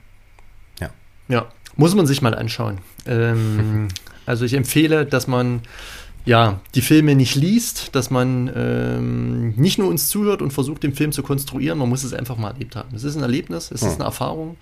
Ähm, und ich glaube, darum geht es auch letztendlich, das ähm, 80 Jahre später einfach mal noch zu erfahren, wie Experimentalfilm, wie, wie Avantgarde-Kunst äh, in den 40er Jahren am Beispiel Maya Dorins ausgesehen hat. Mhm. Ähm, genau, kommen wir zum letzten Werk. Genau. Äh, Ritual in Transfigured Time aus dem Jahr 1946. Ganz genau. Der jüngste der drei. Mhm. ähm, und ja, wir haben wieder eine Frau. Diesmal ist es nicht Maya Doran, sondern eine, ich würde mal sagen, fast jüngere ähm, Dame, die sich Maya Doran, die vielleicht die Rolle der Mutter einnehmen kann, äh, nähert. Ähm, man muss sagen, diese junge Frau befindet sich in einem nicht weiter beschriebenen schwarzen Nichts und vor ihr befinden sich zwei Türen, ähm, die geöffnet sind. Sie kann in den einen Raum gehen, sie kann in den anderen Raum gehen. Ähm, sie geht in den Raum, wo die vermeintliche Mutter Maya Dern nicht drin sitzt, geht dann aber trotzdem äh, in den Raum, wo Maya Dern drin sitzt. Ähm, und dort wird eine gewisse Aktion vollzogen. Ich würde es jetzt als Auffädeln von Faden oder von Garn interpretieren. Ich bin da nicht so versiert. Ich auch nicht. Ähm, ja. Nachdem das erfolgte, befindet man sich auf einmal oder geht diese Figur weiter, wieder auf eine, auf eine Feier, auf eine Party mit vielen Leuten, ähm, die alle kurz was miteinander zu tun haben, die nicht wirklich tanzen, sich nicht wirklich unterhalten, es ist irgendwie so eine Mischform, sie gleiten aneinander vorbei, haben kurz Augenkontakt, reden undefinierbar miteinander, entfernen sich wieder. Und das Ganze hat sowas von einem Maskenball ohne Masken. Hm. Also die Masken könnten in dem Fall die tatsächlichen Gesichter sein, die sind ja manchmal schon Maske genug.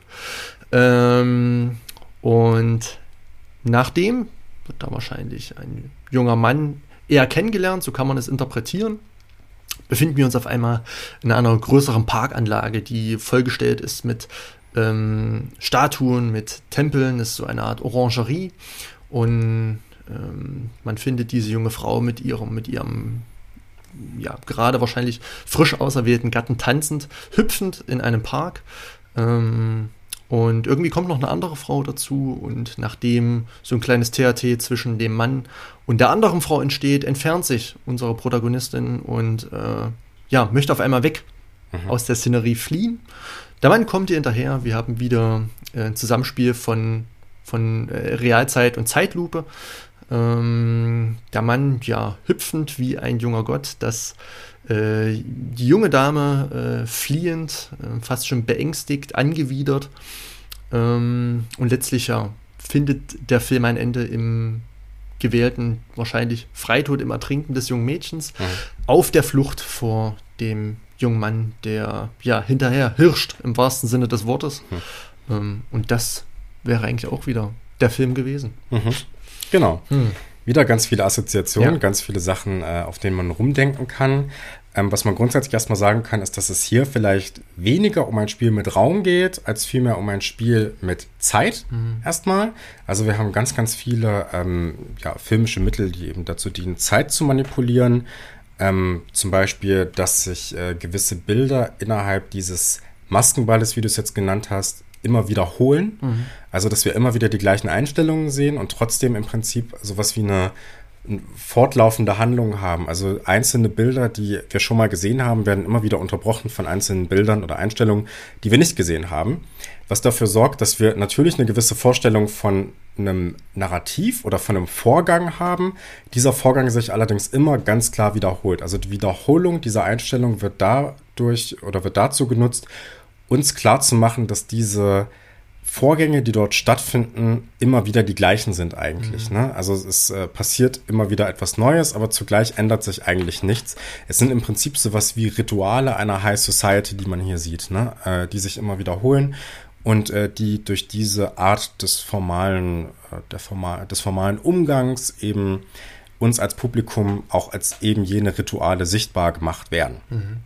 So, das ist also so eines der Themen und eben dadurch äh, uns als Konstrukte äh, präsentiert werden. Ne? Also als etwas, was im Prinzip konstruiert ist, was aber auch gleichzeitig eigentlich veränderbar ist, aber etwas, was durch das Ritual eben gewachsen ist. Ne? Und eben, wir haben hier so eine Art von, äh, das sagt ja der Titel so ein bisschen, Ritual and Transfigure Time, Rituale in figurativ gemachter oder transfigurativer mhm. Zeit, wenn man so möchte. Ne? Also manipulierte Zeit und also Zeit, die im Prinzip durch die Manipulation zu einer eigenen Figur gemacht wird, die uns etwas erzählt über die Wiederholung und über die ähm, ja, Wiederholbar ja, Wiederholbarkeit dieser Rituale im Endeffekt. Ne?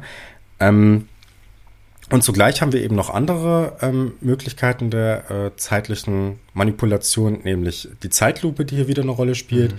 Und dann die Freeze Frames, die eine gewichtige Rolle spielen, wenn eben der Mann dann in der zweiten Hälfte in dieser Orangerie mhm.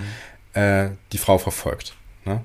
Also es, äh, im Prinzip ist es so, als würde der Freeze Frame dafür sorgen, dass diese Frau, die verfolgt wird, immer einen gewissen Vorsprung behält oder einen Vorsprung ausbauen kann. Ne? Also die filmischen Mittel sind, wenn man so möchte, auf der Seite der Frau, die mhm. entkommen möchte, wenn man so will. Als ob Maya Durr hier dieser Frau helfen möchte zu entkommen. Ne? Was in der mhm. Realität im Prinzip nicht möglich wäre, ist im Film möglich oder wird möglich gemacht mhm. durch verschiedene stilistische Mittel. Ja. Okay. genau. Ja, äh, das ist eine Lesart, die ich ähnlich wahrgenommen habe. Für mich ging es auch um Rituale. Hm. Und ähm, ja, um Zeit nicht wirklich, aber ähm, für mich war das Ganze eher so eine Art Coming-of-Age-Film. Also wir haben eine junge Frau, die in einer ritualisierten Art und Weise von der Mutter lernt. Das Ganze wird von der älteren Frau auch beäugt, wie die Großmutter, die Oma sein könnte. Hm. Ähm, daraufhin, nachdem man eben die, in diesem Ritual der heimischen Verwende eben wie Kinder erzogen werden, wie Kinder in das Erwachsenenleben entlassen werden, ähm, nachdem das abgeschlossen ist, geht man halt unter Leute. Man, mhm. man trifft sich auf Feiern. Das Ganze sind ja auch wiederum Rituale, in denen sich unsere Eltern bewegt ja. haben, in denen sich unsere Großeltern bewegt haben. Und das sind Muster, die wir, die wir genauso durchschreiten. Mhm. Man trifft andere Leute, man lernt hier kennen, dort kennen, da kennen. Äh, und irgendwann hat man den einen oder die eine gefunden, ähm, mit der man wahrscheinlich ähm, ganz altmodisch eine Beziehung eingehen möchte. Mhm. Ähm, daraufhin durchschreitet man wieder die nächste Phase, das glückliche Beisammensein, die Anfangsphase und so weiter und so fort. Dann gibt es solche, ja, letztlich auch Rituale wie Eifersucht. Also wie Formen der Eifersucht ablaufen, sind, würde ich jetzt mal so mutmaßen, immer gleich. Also es gibt irgendwie einen Dritten, der einen der beiden stört. Mhm. Das Ganze kommt zu einem Konflikt. Eine Person entfernt sich vielleicht. Ähm, und ja, man hat einen Fehler gemacht und so weiter und so fort. Ähm, und dann entsteht wahrscheinlich eben durch dieses, durch diese Raffung und Dehnung von Zeit in, in, in, in einer Realzeit ähm, eben dieses Spiel mhm. ähm, zwischen dem, ich nenne es jetzt einfach mal so Freund und der, und der Protagonistin, ähm, bis hin letztlich zur Trennung und was die beiden trennt, ist dann eben Leben und Tod, die krasseste Form, aber finde ich auch ähm, deutlichste mhm. und äh, ja auch, auch, eindeutigste und vielleicht auch ähm, untrüglichste Form der Trennung, ähm, die ja durchaus dramatisch aufgeladen ist und wie eben auch äh, Film gern ist. Ähm, und ja, auch wieder alles hochgradig ambivalent und äh, polysee. Man kann wieder überall Bedeutung äh, finden, mhm. aber auch gleichwohl ähm, ja, Sinn, Rationalität absprechen. Aber ich glaube, darum geht es einfach, mhm. dass eben das in Maya Jones Experimentalfilm äh, nicht funktioniert, beziehungsweise nur sehr, sehr schwer, sehr, sehr mühsam. Mhm. Und auch dann ähm, weiß man nie, ist man jetzt hier bei einer Lösung, bei einer, bei, bei einer bei einem validen Narrativ angekommen. Das ist das gleiche Problem oder die gleiche Herausforderung wie bei den zwei Filmen zuvor. Mhm. Ähm, Genau, also äh, und trotzdem hast du ja eben wieder so diese einzelnen Themen, die du dir rausziehen mhm. kannst und wo irgendwie, wo du so eine gewisse Form von Erkenntnis irgendwie erreichen kannst. Ne? Also ich musste zum Beispiel bei diesem äh, Empfang, den wir da am Anfang gesehen haben, oder so dieser dieser High Society, ne, mit diesen äh, wo sich die einzelnen Leute treffen, die sehr schön angezogen sind und so weiter und so fort. Ähm, also ich kann sagen, ich war letzte Woche berufsbedingt auf äh, so einer Art. Empfang, mhm. lustigerweise, wo alle Menschen sehr gut angezogen waren, mit sehr, sehr wichtigen Leuten und so. Und da hast du schon dieses vorgefertigte Bild irgendwie im Kopf, was du durch zahlreiche Filme eben im Kopf hattest oder auch äh, ich natürlich dann insbesondere durch meine kurz vorher ähm, erfolgte Rezeption von äh, Ritual and Transfigure Time. Äh, und es ist wirklich so ritualhaft. Es ist exakt, mhm. es ist exakt das, was man aus Medien schon kennt. Ne? Ja. Also da laufen diese Bediensteten rum, die Häppchen verteilen und dann hat jeder ein Glas Sekt. Ne? Und, äh, und alle Orangensaft. Reden, genau, Orangensaft, ja, war auch ein wichtiger Punkt da auf jeden Fall. Und dann redet man halt miteinander und dann äh, wendet man sich mal dem zu und so. Das äh, wird hier natürlich nochmal ergänzt äh, dadurch oder äh, bei, bei Retro and Transfigure Time steht eher so, dass äh, vielleicht sexuelle Verlangen im Vordergrund oder dieses mhm. sexuelle Knistern, was ja. zwischen den einzelnen Figuren da stattfindet. Ne?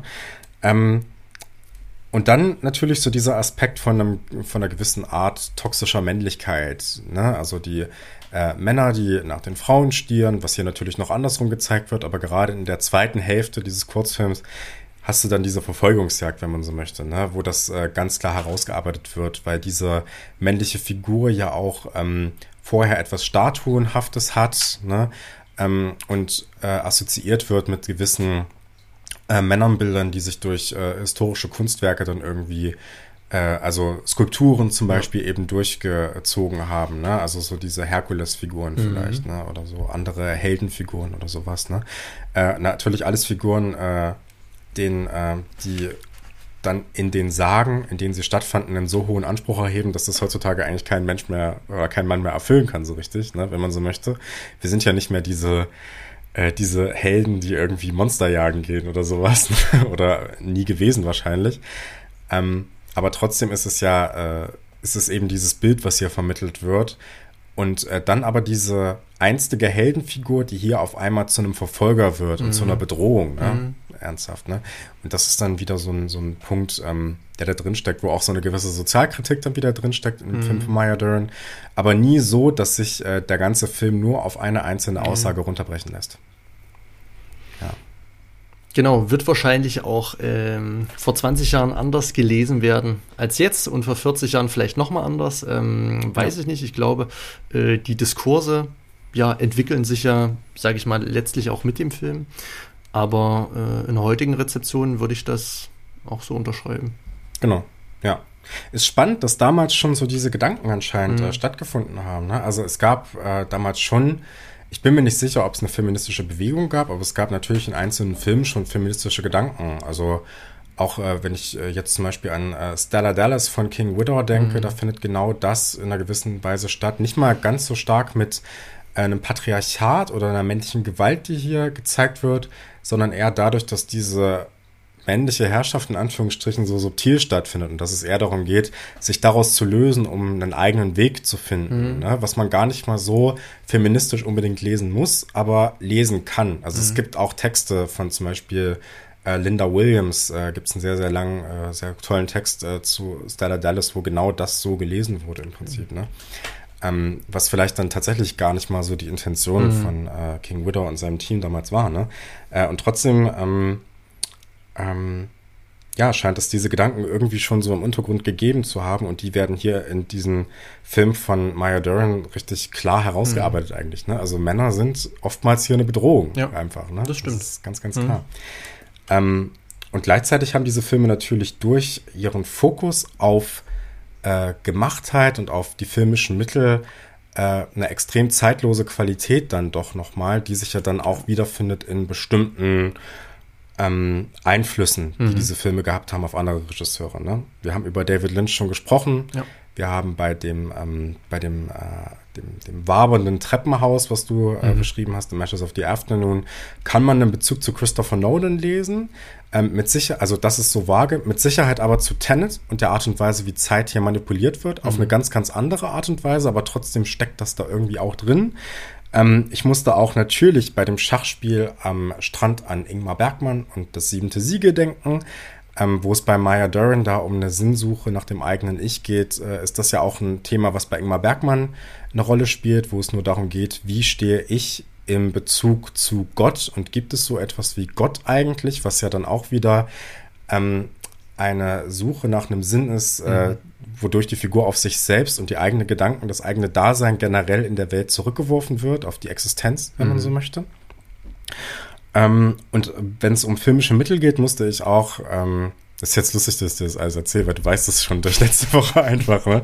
musste ich natürlich auch an das Ende von 2001 von Stanley Kubrick denken, wo wir ähm, diesen, äh, diese männliche Figur haben, die eben äh, in dieses aristokratisch eingerichtete Zimmer hineinschaut am Ende, ähm, wo wir ganz kleine Blickassoziationen haben von dieser Figur in den Raum und diese Figur sieht sich dort selbst nur in einer älteren Version. Und dann verlässt allerdings äh, die Montage diesen Blickbezug von der ursprünglichen mhm. Figur. Die ist dann einfach nicht mehr da und wir machen bei der älteren Figur weiter. Und das ist was, was man bei Maya Duran in Meshes of the Afternoon auch mhm. zum Teil findet, dass die Figur aus dem Fenster hinausschaut. Ähm, die neue Maya Duran geht ihren Weg und die andere ist dann erstmal einfach nicht mehr da. Ja. Ne? Die spielt dann keine Rolle mehr. Mhm. Natürlich Psycho von Alfred Hitchcock, das Messer und die. Gewalt dann im, äh, im Haus, auch Meshes of the Afternoon. Ähm, Stalker von Andrei Tarkovsky oder generell Tarkovsky-Filme haben auch oftmals dieses Spiel mit Blickkonstruktion, was man bei 2001 auch schon findet. Der, ähm, die Orangerie in Richard and Transfigure Time finde ich sehr stark angelehnt an letztes Jahr ein Marienbad von Alain René äh, aus den 60er Jahren. Auch ein Film, der tatsächlich, was die filmischen Mittel auch generell angeht, auf eine sehr, sehr ähnliche Art und Weise funktioniert, nur dass es sich hier um einen Langfilm handelt. Ähm, und ich musste auch an, also natürlich, David Lynch hat man schon genannt, ne, Mulholland Drive, gerade Lost Highway, diese Straße am Ende von Lost Highway, die man dort sieht, wenn ähm, die Hauptfigur an die eigene Haustür klingelt, erinnert sehr stark an die Straße aus Meshes of the Afternoon, finde ich. Und natürlich geht es auch in Lost Highway darum, dass in diesem Haus potenziell eine Frau von ihrem Ehemann ermordet wurde, mhm. was Ne? Ja. Ist ja Bezug oder ein Interpretationspunkt ja, bei, Rich, äh, bei, bei Measures of the Afternoon. Und ich musste bei den zwei Türen, durch die man theoretisch gehen könnte, am Anfang von Richard and Schwinsberger Time, auch an ein Videospiel denken, was ich äh, sehr empfehlen kann und, nach, äh, und nahelegen kann, nämlich äh, The Stanley Parable. Ähm, ein Spiel, was auch sehr stark metareflexiv funktioniert, wo es darum geht, inwiefern ähm, haben wir als Spieler in einem Videospiel überhaupt die Möglichkeit einer freien Wahl? Ist nicht alles, was wir in einem Videospiel sehen, konstruiert von vorne mhm. hinein und ist nicht diese Wahl, die wir zum Beispiel in Open-World-Spiel haben, sowieso schon von vornherein eine Illusion und ist nicht alles, was man da machen kann, schon vorgedacht und so. Mhm. Und das äh, bearbeitet das Stanley Parable auf eine ganz, ganz wunderbare Art und Weise. Mal davon abgesehen, dass das ein Spiel ist, was auch sehr stark mit der Wiederholung von einzelnen Aspekten und äh, Räumen und ähm, Vorgängen funktioniert, genauso wie Matches of the Afternoon das auch macht. Mhm. Also auch da nochmal ein Bezug, den ich spannend fand. Genau. Okay, super interessant. Äh, waren doch noch ein paar Punkte dabei, die mir wieder entfielen. Ähm, aber da sind, steckt tatsächlich eine ganze Menge drin, äh, wo man wirklich frank und frei behaupten kann, dass Maya Dillon da in gewisser Art und Weise eine Wegbereiterin war. Hm. Auch erst vor zwei Jahren hatten wir äh, letzte Woche lustigerweise erwähnt, jetzt haben wir es, glaube ich, vergessen oder nicht erwähnt. Man hat ja auch in Atlant dann in diesem Gebäude äh, oder in diesem Haus dann diese Möbelstücke, die eingepackt ja. sind von so weißen Leinen, wenn man so möchte. Mhm. Und das ist exakt das, was man auch zum Beispiel vor zwei Jahren in äh, Paul Schraders vorletzten Film. Er hat ja dieses Jahr einen neuen Film rausgebracht, Master Gardener, aber in dem Film davor ähm, The Card Counter mhm. mit Oscar Isaac gesehen hat unter anderem ne? und Willem Dafoe. Also auch das ist so ein Bezug. Also ja. gefühlt hört es gar nicht auf. Mhm. ja. Genau, man genau. kann sich die Filme nur als kurze Info alle kostenfrei auf YouTube anschauen. Mhm. Ähm, die gibt es dort mit musikalischer Untermalung und ohne. Ich würde es empfehlen, weil es ursprünglich so intendiert war, das Ganze ohne Ton zu schauen. Ähm, ich finde, ja, diese, die, diese, diese hm, orchestrale Musik passt jetzt, ist zwar dramatisch und so weiter, passt schon irgendwie in, äh, in, ins, ins, Thema, aber ähm, ist jetzt absolut nicht nötig. Hm. Genau. Bist du zufrieden mit, uns, mit diesem Gespräch? Sehr. Ich finde auch der zweite Anlauf hat äh, wieder super geklappt. Ähm, ich schaue mein Büchlein und merke, dass ich alles erzählen durfte, was ich erzählen wollte. Ja. Und damit sind wir jetzt nach zwei Stunden und 20 Minuten plus ähm, so ziemlich beim Ende angekommen. Längste Folge, oder? oder ich glaube schon, ja. War auch wirklich vollgepackt mit Inhalt. Man hätte wahrscheinlich auch zwei Folgen draus machen können. Hm. Aber ähm, wenn es schon mal um Kurzfilme geht, dann machen wir es nicht kurz. Genau, richtig, ja, dann machen wir es extra lang, genau. äh, genau, das war so unsere Besprechung zu Kurzfilmen, dem Celluart Festival und äh, Maya Duran. Ähm, wir haben uns für das nächste Mal mhm also erstmal müssen wir hoffen, dass jetzt alles aufgenommen wurde ja. und dass wir auch gut klingen, sonst machen wir das halt nochmal. vielleicht, vielleicht machen wir dann wirklich zwei Teile daraus. Haben wir daraus gelernt und machen zwei Teile daraus. Vielleicht einfach. Äh, genau, wir hoffen mal, dass das funktioniert hat und wir hoffen auch, dass die Technik gerade beim nächsten Mal auch sehr gut funktioniert, denn da haben wir eine besondere Herausforderung vor uns. Ähm, wir laden nämlich wieder jemanden ein. Genau, und zwar laden wir einen sehr, sehr guten Kumpel ein, der auch sehr filmaffin ist. Ähm, das wird der liebe Björn sein. Der, wir werden also demnächst mal wieder seit langer Zeit zu dritt sein, zu dritt den Podcast bestreiten. Ich freue mich sehr drauf. Hm. Es wird um den Film, äh, um einen Film von den Marsche gehen aus dem Jahr, ich glaube 2010. 2010, der den Titel trägt? Centurion. Okay. Genau, das war ein Vorschlag von Björn, der, das kann man schon mal vorwegnehmen, äh, wie du auch Geschichte und äh, mhm. Germanistik studiert hat, auch im Lehrerberuf tätig ist und äh, auch ein sehr großes Interesse eben an äh, Geschichte, an historischen Themen und so weiter äh, hat und äh, da vorgeschlagen hat, dass sich Centurion da als ein sehr interessantes ähm, Beispiel oder eine sehr gute Vorlage eignet, um äh, so gewisse Themen einfach mal zu besprechen. Ich weiß nicht, wie es dir geht. Ich kenne den noch nicht oder habe davor auch noch nicht viel davon gehört. Geht mir genauso. Ich glaube, man scrollt äh, auf den Streaming-Plattformen immer mal drüber hinweg. Der ist, glaube ich, auch ab 18 Jahren erst freigegeben. Ja. Ähm, ich glaube mal, da wird es schon gut zur Sache gehen. Michael Fassbender spielt mit. Aber bisher ging der komplett an mir vorbei. Neil Marshall kenne ich durchaus. Mhm. Ähm, natürlich durch äh, The Decent, den ersten Teil, den ich sehr, sehr mag.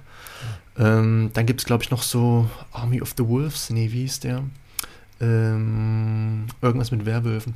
Ja. Der ist auch sehr, sehr gut, auch eine, eine, eine jüngere Produktion oder eine ältere Produktion äh, Marshalls. Ähm, durchaus ein sehr veritabler und sehr guter Regisseur, der mir gefällt. Deswegen habe ich hohe Erwartungen. Ich freue mich auch auf Björn, der unseren Podcast mit seinem breiten Fachwissen wirklich äh, bereichern wird. Genau. Ähm, genau, also das nächste Mal Centurion von Neil Marshall aus dem Jahr 2010. Und äh, da bleibt es uns nur noch, äh, uns zu verabschieden. Ähm, habt eine schöne Zeit. Wir hoffen, dass wir uns, äh, wie immer hoffen wir, dass wir uns nicht zu viel Zeit lassen müssen, bis wir das nächste Mal wieder uns vor die Mikrofone setzen. Und ja, ciao, macht's gut. Ja. Bis bald, macht's gut.